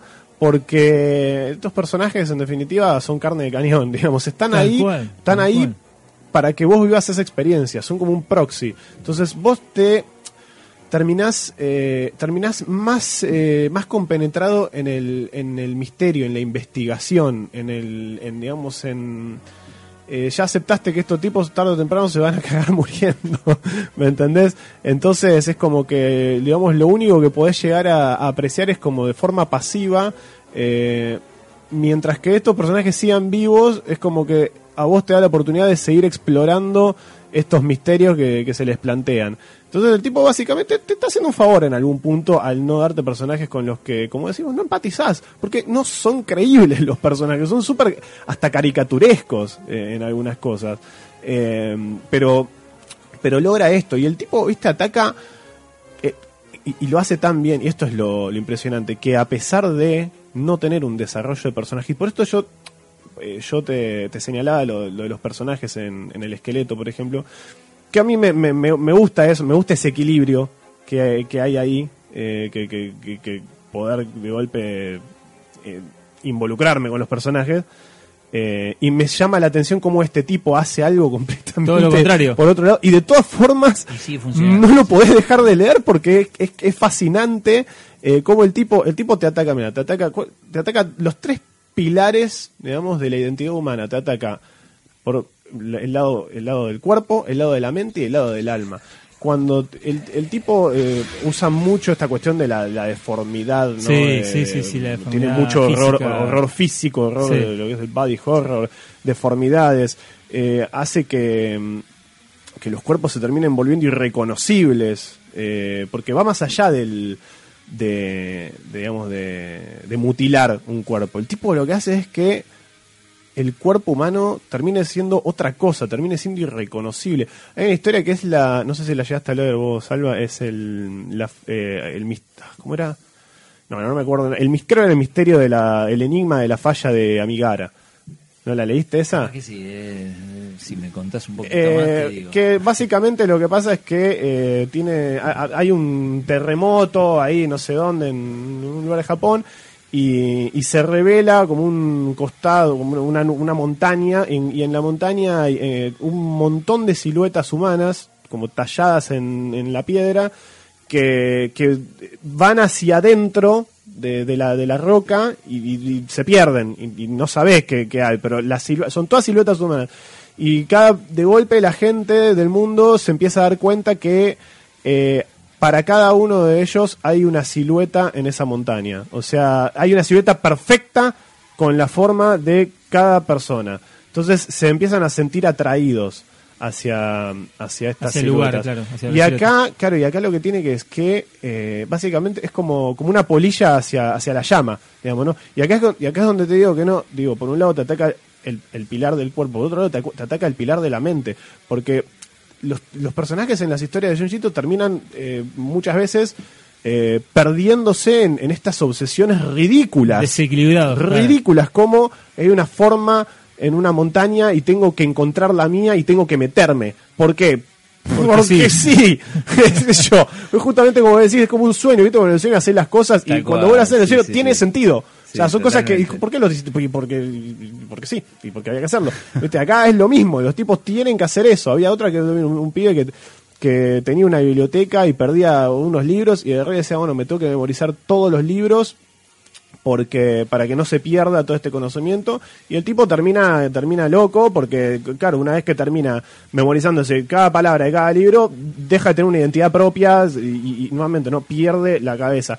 Y luego está eh, como decíamos el, tercer pilar el tercer pilar digamos lo que sería el alma o tal vez la imagen eh, la imagen de, uno mismo este y cómo y cómo a través de- de atacar la mente y el y el cuerpo termina convirtiéndose en otra cosa. ¿no? Claro. Termina convirtiéndose en una, una cosa completamente distinta. Entonces, ese. mm, Nada, es muy, es, es muy loco lo que logra el tipo, ¿no? Porque, porque no, no. No lo puedes dejar de leer. Bueno, el tipo evidentemente tiene, tiene una maestría para eso, porque si vos, eh, más allá de leerlo, digo, si vos te pones a, a investigar en internet y vos decís, a ver, voy a buscar los mejores cómics de terror y haces un- una investigación y te encontrás indefectiblemente con que, no sé, tres, cuatro historias del chabón están en el top 10, en el top 15 de historias de terror de todo el mundo, ¿entendés? De cómics de terror de todo el mundo. El tipo Sí, sí, sí. evidentemente tiene sí, trascendió Japón, el tiene, tipo ya es. eh, tiene una manera de universal de generar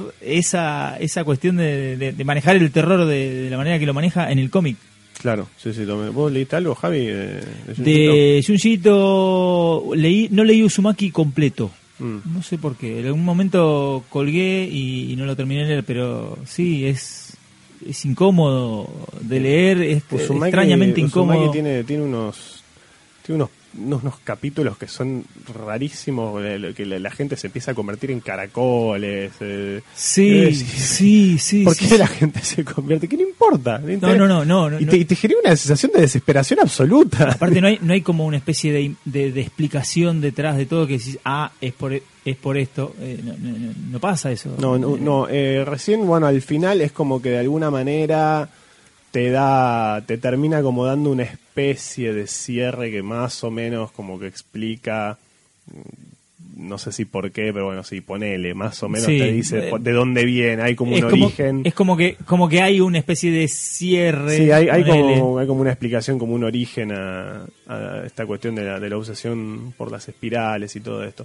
Pero, pero bueno, es una locura. Y tiene, y así como eso tiene, tiene, como decíamos, a veces se luce tal vez más en, en historias más cortas, porque, porque en Uzumaki lo que se ve es que eh, es como decíamos, es esta sucesión de, de- de situaciones medio incoherentes en las que llega un punto que ya son tantas que decís, bueno, no, hermano, para, esta gente no puede seguir viviendo. O sea, el tipo es como que, no sé, un día hay dos, dos- de una pareja de pibes que, que se deforman todo y se, y se terminan trenzando como si fuesen dos serpientes y salen volando al mar y no sé qué.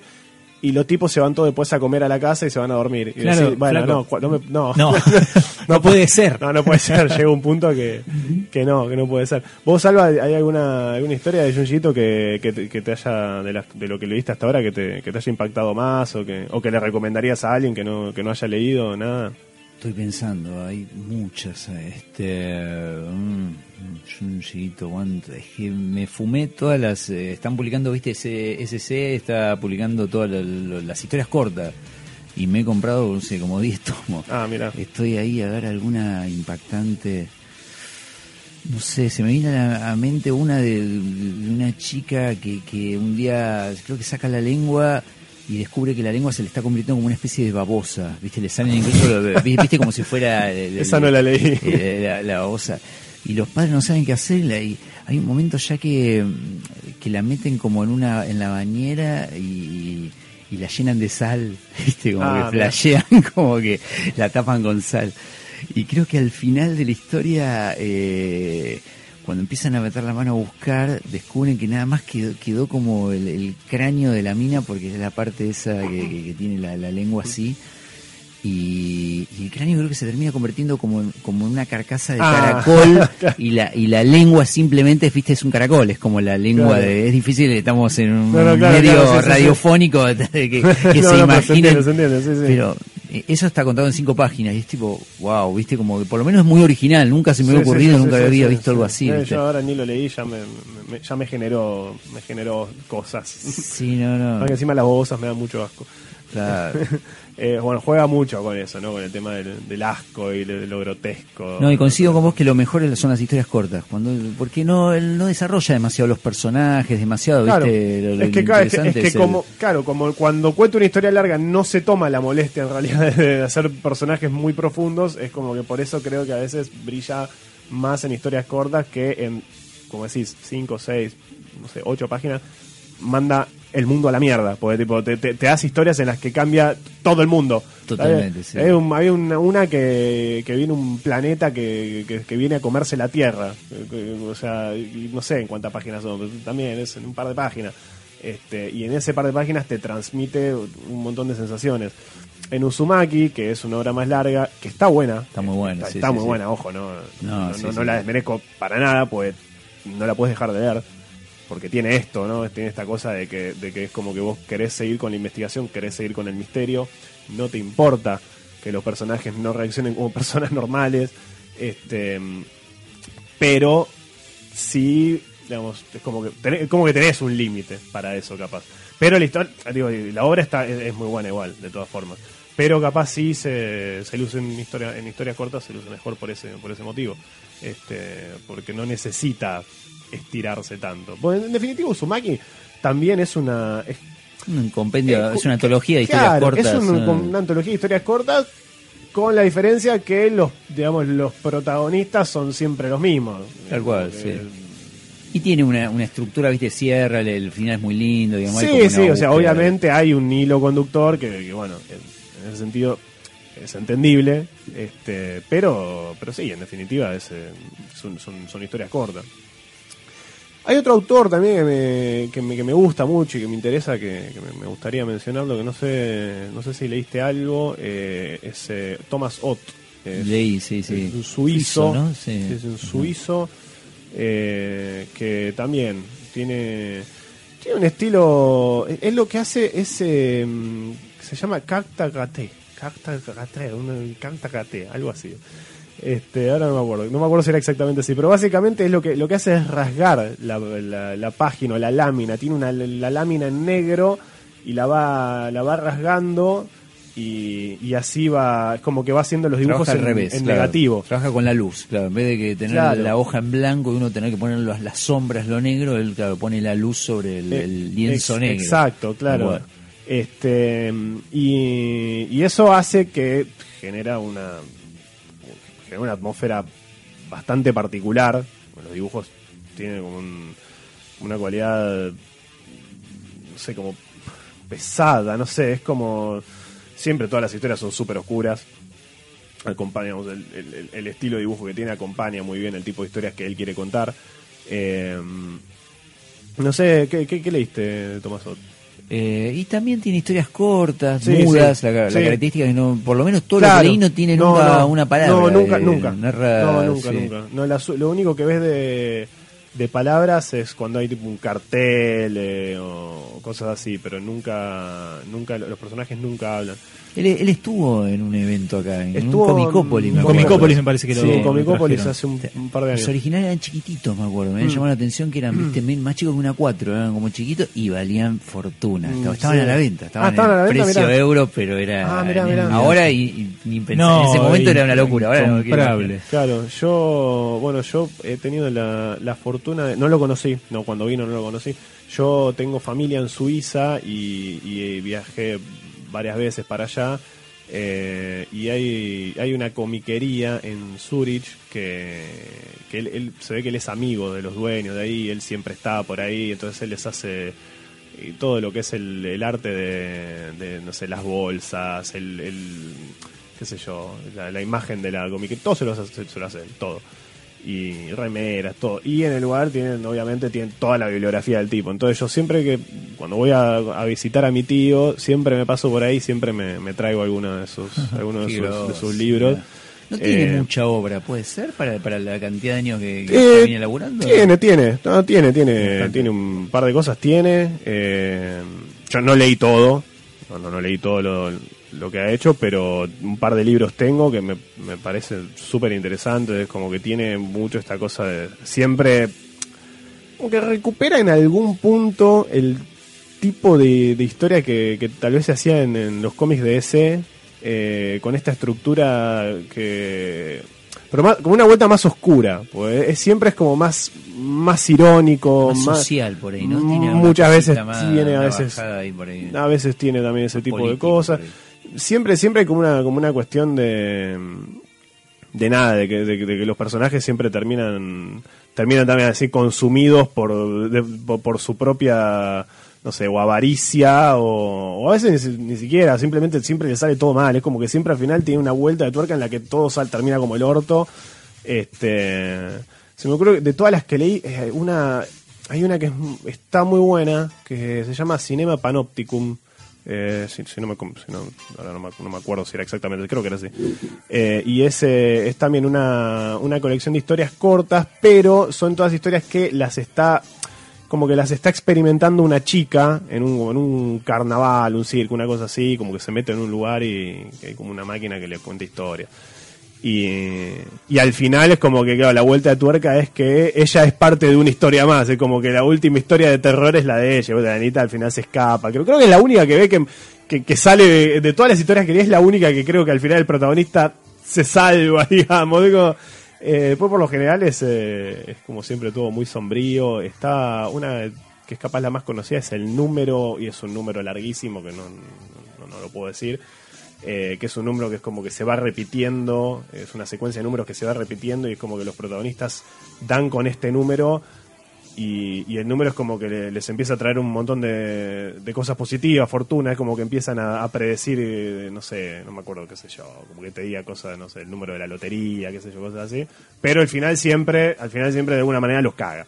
Y el número va pasando de persona en persona, ¿viste? Como que el remate es ese, como que siempre terminan todos muertos y al final sigue pasando. Y hay una, un caso particular, eh, publicó un, una historieta que se llama Dark Country, País Oscuro, eh, que tiene una película. Y esto no puedo dar el dato porque no lo encontré. No, no, no lo encontré, lo busqué en internet y no encontré el dato certero. Lo tengo en el libro que lo compré y el libro, eh, claro, como los libros, como decíamos, no tienen diálogo. Yo me lo compré en Suiza, es una edición suiza y digamos la parte de texto que tiene está en alemán. O sea, al final del libro te, te explica, y yo no, no hablo alemán, entiendo un poco y entonces un poco leí y más o menos lo que llegué a descifrar. Pudiste reconstruir. Claro, llegué a descifrar más Sí. o menos, porque después lo busqué y dije, a ver, voy a buscar la información en internet para ver bien qué dice. Y no lo encontré, no encontré. Pero el- básicamente, por lo que entendí, eh, la idea de esta historia fue de Thomas Jane. No sé si conocen a Thomas Jane, no sé si se acuerdan, ese que hizo de Punisher en la... sí, en sí. la- en la segunda película de Punisher, en- digamos. Claro, en la, en la que salió después de, de la de Dolph De la de Dolph Lundgren, 2004, por ahí. Sí. eh, que saca bastante inspiración de los cómics de Garth Ennis. Sí, tiene, tiene algunas Eh, cositas, sí. sí Bueno, Thomas Jane, que es, una, es un actor que hay, Sí. está en varias películas que no Sí, relativamente sí, sí, conocidas. Eh, aparentemente tuvo la idea, no, no sé cómo se contactó, Claro, no, sé- cómo idea. llegaron a- Porque aparentemente Thomas Jane, no, no sé bien cómo es la historia de Thomas Jane, pero aparentemente le gustan los cómics.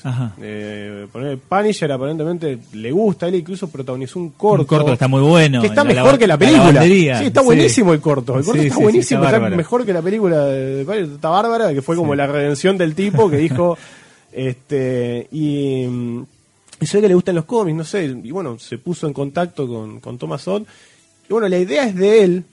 eh, el guion, ahora no me acuerdo quién lo escribió, lo escribió otra, otra persona. Y el arte lo hace, lo hace Thomas Odd. Y, y hay una película que, que la protagoniza él, la protagoniza Thomas Jane, la dirige Thomas Jane. Está basada en, ese, en esa Es, historia. es la misma historia, sí, es la misma Ah. historia del cómic, es igual. Es muy parecida, Sí. muy, muy, muy parecida. Sí. Los los puntos más importantes son, son iguales. Eh, y una cosa rarísima, ¿viste? Porque no, Sí, raro, sí, porque sí, no sé, tal nunca, cual. nunca lo escuché, nunca nadie. O sea, me enteré porque compré el libro. Porque nunca, nunca había escuchado a nadie que me dijera de Thomas Jane. Thomas Jane, mirá que le gustan los cómics. Sí, Claro, nada. este, No, a mí tampoco, y- ¿no? Y está, bueno, está buena, está, está buena. Dark Country se llama, eh, recomendable. Tam- También si, si- si les gusta ese tipo de historia, eh, está bueno.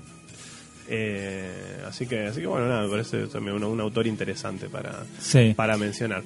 Eh, bueno, no sé si tienen alguna, alguna recomendación, algo que hayan estado leyendo, algo que les gustaría recomendar al público, alguna historieta, historieta referido, ¿no? Por supuesto, a la historieta de terror. Sí, mirá, bueno, una, una cosa que no, que no mencionamos y que, y que por ahí está, está piola de, de mencionar, que es que dentro del, del mainstream, eh, bueno, sobre, Marvel y ese- sobre, claro, sí, claro. Y sobre Sí, todo sí, tienen, tienen, por supuesto. sobre todo, sí. di- sobre todo DC, eh, con el sello Vértigo, Claro, tiene, tiene un par de exponentes que, que están directamente ligados al, al género de terror. Bueno, la cosa del pantano, sin, sin ir más y lejos. de- posiblemente lo más grande de que, que hay, ¿no?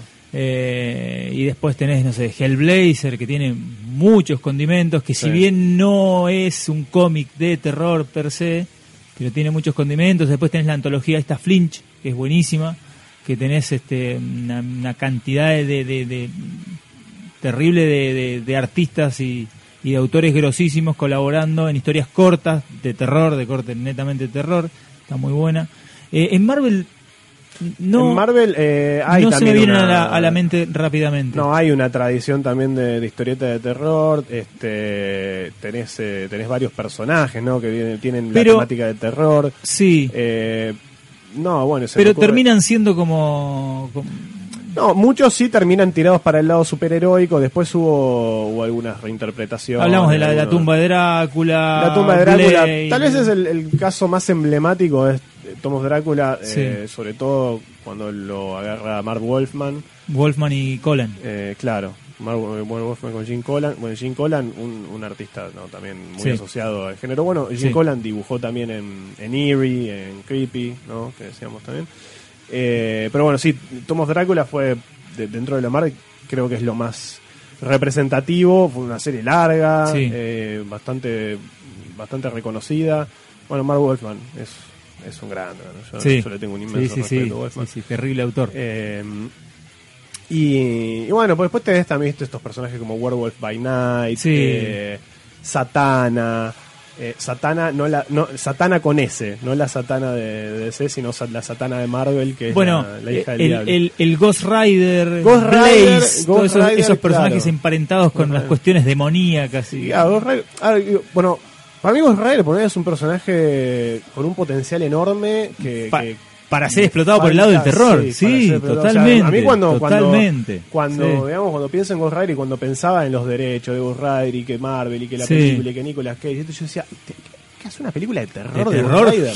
jo- jodida. Pero es un personaje que está buenísimo para hacer una película de terror. Y es, digamos, un, el espíritu de la venganza, Sí. eh, pero se presta para hacer algo, Totalmente. algo de terror. Totalmente. Y hay algunos autores, creo que Garth Ennis hizo algo. Yo no lo leí, honestamente, lo, lo de Garth Ennis no, no lo leí. Sé que tuvo algunos algunas reinterpretaciones, capaz más, más para este siglo. Sí. Eh, no lo leí, yo leí más los cómics viejos de Ghost Rider, las primeras apariciones, que bueno, tienen elementos de terror, pero eh, mucho más diluido, mucho más para el lado superheroico, este, inserto dentro del universo Marvel, eh, no viene por ese lado. Hay un número de, de- hay un número de Marvel Premier, creo que es el 27, 28 por ahí, que se forma la Legión de Monstruos. Claro, sí, Que bueno, era- tiene, que tiene, que- tiene esas cosas, pero son como, como, como cosas aisladas. Sí, sí, sí, no, es que DC por ahí la tiene un poco más. Sí, no, sí, Eh. pero tuvo, tuvo sus, digamos, sus- su, tiene su tradición Sí. de, de- de- y había, había uno o dos títulos que ahora no me, no me, se me mezclan con los de DC, porque todos tienen estos nombres, viste, de, de- así, de Honto, Sí, no sé qué, House of y no sé House qué, of sí. esto y esto, y, y la verdad que se me, se me confunden los nombres, no me acuerdo, pero ahí aparecieron personajes como Satán, esta que decía. Eh, hubo una intención, ahora no me acuerdo de quién era, que quería hacer. eh, no- me acuerdo qué autor era, que tenía una armado como una historia de, de este personaje Satana, muy encarado por el lado del terror, y no sé, no sé si no se la dejaron hacer o no llegó a como. no me puedo acordar quién era. Este. Pero, pero bueno, sí, en DC tenés. eh, Bueno, tenés Swamp Thing, creo que es tal vez lo, más destacable, digo, Swamp Thing también es, digo, está vinculado al género superheroico, pero, pero bueno, está... eh, bueno, a mí, a mí eso es algo que me gusta mucho, esa, esa mezcla de elementos tipo de terror y de los superhéroes, porque son dos géneros que me gustan y me gusta cuando los mezclan. Bueno, Eh, y eh, Swamp Thing, bueno, aparte está escrito con...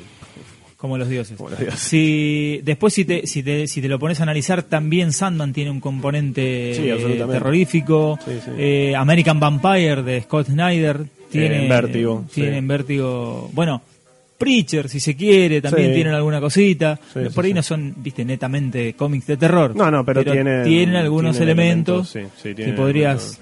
Sí, tranquilamente- Son capaz cómics de terror más, más épicos, si se quiere. Sí. tienen como una- pero, pero sí. eh, Tienen, tienen- tienen el elementos. elemento está. ¿A vos, Salva, hay algo de todo esto que, que te, que te, que te guste? Alguna que decís, yo leí esta, está buenísima, por ahí no, no la mencionamos. Eh, estoy, pensando, l- hace poco sacaron, no sé si Planeta Agostini, Norma, no me acuerdo quién, hay un tomo de Alex Todd recopilando las historias cortas de Alex Todd de los 70, que salían creo que en Crepi, Neri, Claro, sí, Sí. sí. Y la verdad es muy interesante, ¿eh? un tipo diferente. Claro, Alex Alex, Todd es, es como un tipo que es muy grosso, pero no tiene personajes, por ejemplo. Claro. un historietista muy famoso por por él, ¿viste? Claro, no, sí, no- no sí, tiene un tipo personaje. laburaba como- para otros, para personajes de otros. Mira, creo, sí, creo que... después tiene historias cortas, porque incluso las escribía él y están muy buenas, son interesantes, raras, modernas, tiene una forma de narrar muy muy moderna para ese momento, pero no no será recordado por ¿viste? el creador de no sé, No, creo de que lo- lo- Pound, qué sé yo, Sí, no, sí, sí, no, tiene un- no una tiene un- creación. Un, hito, el chabón. No, los pero personajes- es muy interesante leerlo, eh. aparte tiene un dibujo que es, Es una bestia. increíble, o sea, hay un-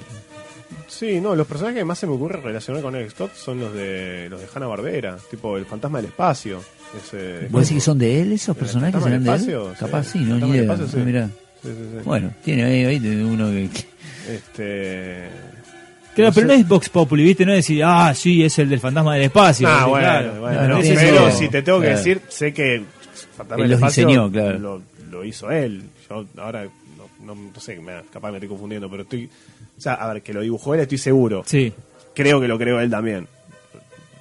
Podría, podría, podría ser que no. Bueno. Pero es un personaje que tengo muy asociado a Alex Todd. Pero bueno, después dibujó de todo, porque dibujó superhéroe también, Sí, dibujó, sí, sí. hizo todo. Y Claro, el terror sí, sí. también se, se, se recontra lucía. Eh, con, eh, con Vértigo y esto, ¿cómo te lleva? La cosa del pantano, Sandman. Eh, poco, la verdad que yo eh, soy más del. Pone el vértigo, te, te conozco, te, te leí más al, al Wrightson de, de, la cosa del pantano, Claro, ponele. bueno. Este, no, no, no, no lo seguí en su totalidad. Ah, está bien. Este, pero no, básicamente vos todas las cosas que tiraste son las que yo a mí me gustan. Me hablaste del, del terror japonés, me hablaste de, de los cómics de C, me hablaste de la Creepy, la A. Bueno, te me, llevé- me te- dejaste te- sin, eh, sin recomendaciones. No, pero Te- te llevamos bien. Bueno, bueno, al menos, al menos sé que. Al menos estamos bien rumbeados. Claro. Sí, sí, sí, sí. Este, no, bueno, pero hay, hay digo, material para leer, hay un montón. eh, yo, hoy, hoy por hoy se están publicando bastantes cómics de terror, en, en Ima ya hay eh, algunas Sí, propuestas sí. interesantes. Bueno, hubo como un resurgimiento del tema de los zombies y, y hay un par de vueltas de tuerca linda, 30 días de noche, 30 días de Steve, noche, Steve sí. Niles es, guionista. Eh, sí, no me acuerdo. Steve Niles Guionista, y no me acuerdo, pero Temple Smith, que es un animal. Es un cómic Está bueno. interesante, un dibujo te- te- Eh, es bastante es terrorífico. Está Cro Crossed, Crossed. Crossed, de, de Garth Ennis. Sí. Ah, no creo, que hasta, gente no sé que, si- que no solo te, te mata, sino te viola, te, ¿no? te Como garcha, somos adictos te, al sexo, a la te- te- violencia. te caga trompada, te- Ah. se, to- se toma tu sangre, se come tus huesos. Ah, sí, que es como que, que hay una especie de, de- de virus que los propele a ser súper violentos, además de, de, asesinos. Ah. ¿entendés? Muy gore, muy Bueno, eh, es una serie larga, o sea, eh, fue una planteada como una miniserie hace un tiempo y después te, tuvo éxito y siguió. Eh, de hecho, creo que, no sé, Germán Ramuspe dibujó algunos números, hay varios artistas argentinos que han colaborado con eso. Eh, Sí, Este- después te, tenemos, bueno, yo lo otra vez recomendada, no me acuerdo, en uno de los podcasts que hicimos, eh, Chilling Adventures of Sabrina, que es esta reimaginación Ah, de- satánica, oscura de, de Sabrina De- la bruja adolescente, de Sabrina la bruja adolescente. que lo sí. publica Archie Comics, que me parece una propuesta, no sé, interesante, está, está bueno, un dibujo también está muy bueno. Este, Hellboy. Hellboy, Hellboy. Hellboy tiene un... un- eh, Sí, se nos pasó, se nos pasó. Claro, bueno, ese Sí, sí. Es verdad, demonio. Se nos pasó por completo. Tiene un montón de el BPRD, bueno, todo el- todo Sí, lo que sí. se todo lo que sale del- de, la mente de, de Sí. Miñola. Tal cual. Sí, sí, tiene una onda también así medio Lovecraft. Claro, Eh, Hoy claro, justo vi una foto de la, de la nueva película de Hellboy. Sí, eh, la, la estaban subiendo varios Sí. contactos, es verdad. Este, Se ve muy linda. Se ve Interesante, Se ve, lo menos, llamativo, sí. sí, sí, sí. Eh, pero bueno, sí, eh, Hellboy también tiene mucho de eso. Y bueno, Spawn, que justo mencionó Sí, Salvador por ahí. al pasar. Al pasar, Spawn también. Tiene, tiene, sí, tiene. Bueno, se Y puede es un poco, algo es una tiene. especie de amalgama entre terror y superhéroes Sí, ahí, tratando de agarrar de todo un poco, ¿viste, McFarlane? ah, una bola de cosas. Sí, bien, sí, sí, bien, una está bien. millones de A cosas. veces funciona, a veces no. un mega choreo. A- a- a- le funcionó bárbaro, McFarlane. Sí, ¿Qué bueno, querés no, sí. No, Mal Funcionó bárbaro. Dos- No, una no. película, una serie animada. No, seguro, seguro. La serie animada. personaje conocido bien. en todo el mundo, ya fue. Sí, sí. ¿Quién no conoce Spawn? Eh, no, sí, totalmente. Eh, bueno, como decíamos antes, The Walking Dead, ¿no? The Walking Dead, eh, sí. digo, guste o no guste, es un, un éxito. Bueno, y creo eh, que el, el cómic hay que leerlo para mí. Está bueno el cómic, eh, o sea, no, no sé, no sé si todo el cómic, pero yo leí también los primeros poquito- 50, 60 poquito, números, capaz tirado. un poco, ya está un poco tirado, pero. pero, eh, está, pero se deja leer bien. yo bien, yo habré leído los primeros 60, 50, no sé, y se deja leer bien, te engancha, te engancha. El dibujo está muy bien y la, la narra- narración está bien. Después por ahí, bueno, se hizo un poco extenso, pero qué sé yo. Eh, después este Kirman clavó otro otro de terror que es de Outcast. The Outcast, sí. Outcast, que incluso también tuvo adaptación, no sé cómo le habrá ido a Eh, eso. Sí, no, no sé, porque la verdad que no vi más nada. al No sé si, si hay un- una. Debe ser una temporada de unos Sí, 10, no 12 sé. capítulos, no sé, sé si una sigue serie. eso. Dos temporadas. No dicen dos dos temporadas. Chaque- la voz, de, la voz de- de- de- del más allá de Chaqueño. cuenta que hay, hay dos temporadas.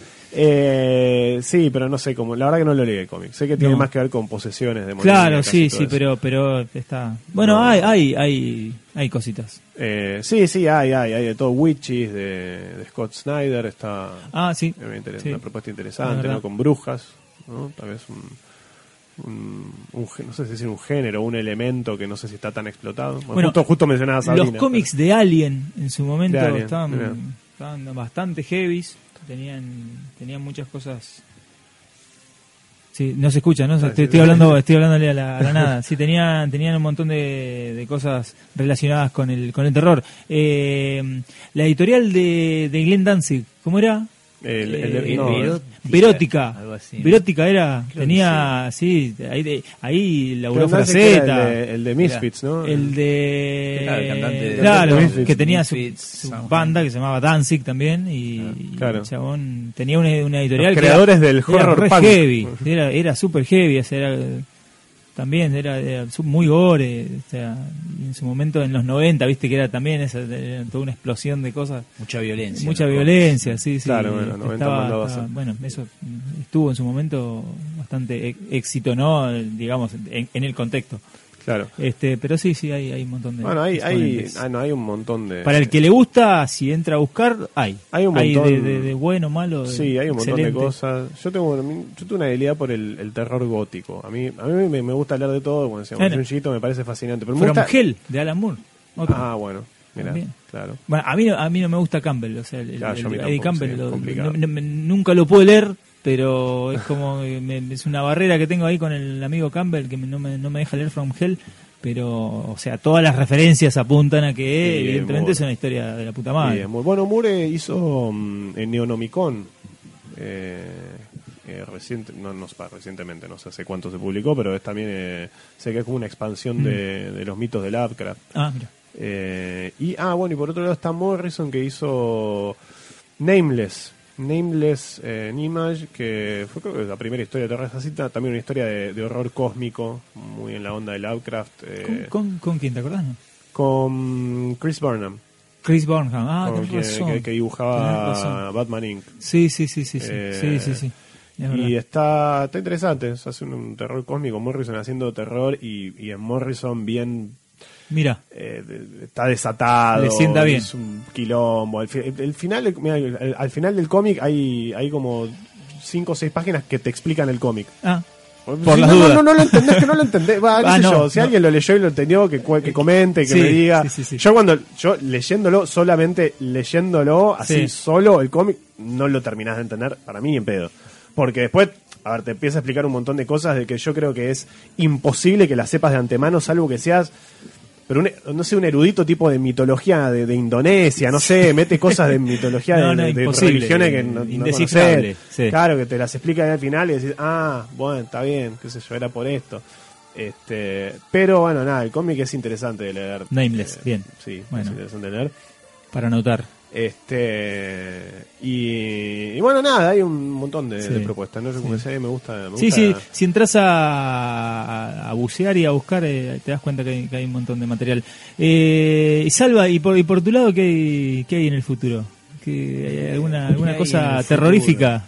Estoy ¿Qué se haciendo viene? una historieta nueva que se llama Mega, que es sobre criaturas gigantes al estilo Godzilla, así. Oh, Así que estoy dibujando Tipo eso. kaijus. Tipo, kaijus, Ah, tal sí. cual. Sí, sí, sí. Mira, mira. Este, pero bueno, acá medio latinoamericanos, unos Ah, kaijus bien. así medio. está arrancando. Eso, historia que eso- transcurre en, en Montevideo, y en Uruguay, hay una Mirá. parte ahí, ahí, así que tiene también cosas de atmósfera de horror, pero bueno, eh, es una historia fantástica Sí.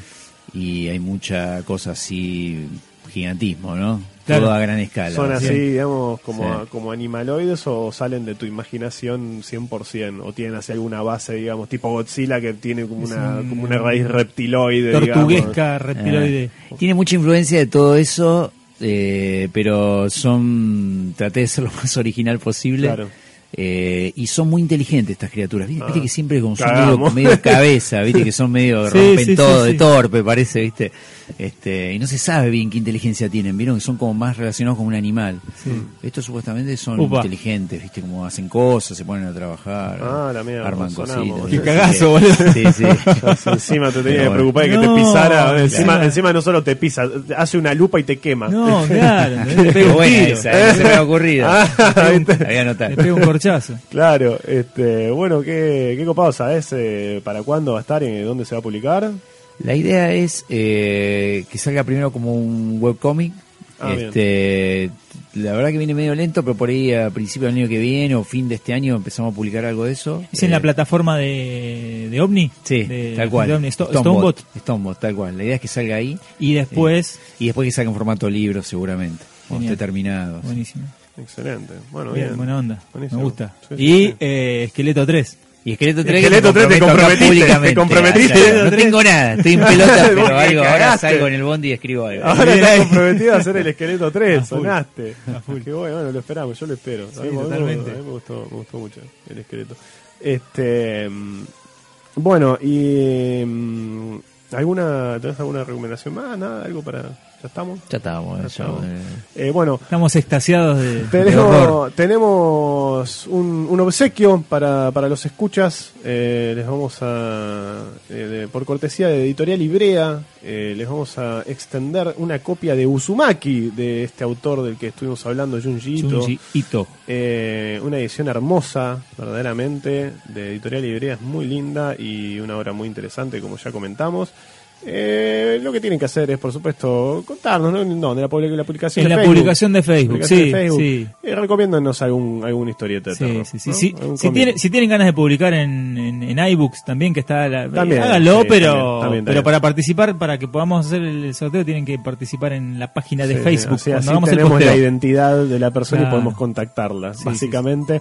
Eh, coméntenos, recomiéndenos alguna alguna historia, alguna historieta de terror, de lo alguna que, sea. alguna que los que, Sí. que, que, que los este que le puso los pelos de punta. Sí, sí. ¿Cuál fue la que más? Cuéntenos alguna de las que, no sé, que tal vez no hayamos mencionado. Ah, claro, porque bueno, seguro no sí, mencionamos sí, un montón de cosas. Seguramente van a saltar y decir, eh, ¿cómo no hablaron de fulano de tal? Eh, hijos de puta? exactamente. Este, todo no se puede, pero, pero bueno, recomiéndenos alguna historia y luego vamos a hacer un sorteo. Y Corríjanos algún pifi que mandaron, seguramente algún pifi. Corríjanos, corríjanos, sí. Este, Está bueno, y van a participar para llevarse esta eh, maravillosa copia de Uzumaki de Editorial Ibrea. Así es. Eh, y bueno, y nosotros nos hemos quedado sin tiempo, Javi. se, acá, se ha terminado el tiempo tirano. Se, se ha terminado, así que una vez más, como siempre, les agradecemos por estar del otro lado. Esperamos que haya sido entretenido, esperamos que se hayan asustado un poco también. Eh, por supuesto, le agradecemos como siempre a la gente de Toma 5 Sí, señor. eh, por posibilitar que nos estén escuchando. Le agradecemos, por supuesto, al señor Salvador Sanz por haber venido a visitarnos. Muchas gracias, Gracias a ustedes, chicos. Muchas Eh, gracias. Yo también te hago un agradecimiento público, personal, por haber participado en, en mi eh, publicación en el Arca de Lucas Lepe con, con un pin-up que está buenísimo, que si no, si no la han adquirido, adquiérenla solamente por ese pin-up. Totalmente. Y yo hago un llamado a todos los eh, oyentes que en este momento están escuchando y no se compraron el cómic del Arca de Lucas Lepe, que lo hagan en este momento. Ahí está, bueno, ya está. Vamos Sí, sí, sí. a aprovechar. Sí, sí, que no se van a arrepentir. Porque hay un trabajo notable de, de- el guion no sé pero de todo el resto está buenísimo este así que así que bueno Javi muchas gracias como siempre y a ustedes del otro lado los estamos viendo por las redes y nos estarán escuchando en una próxima edición de Tierra X Donde converge el multiverso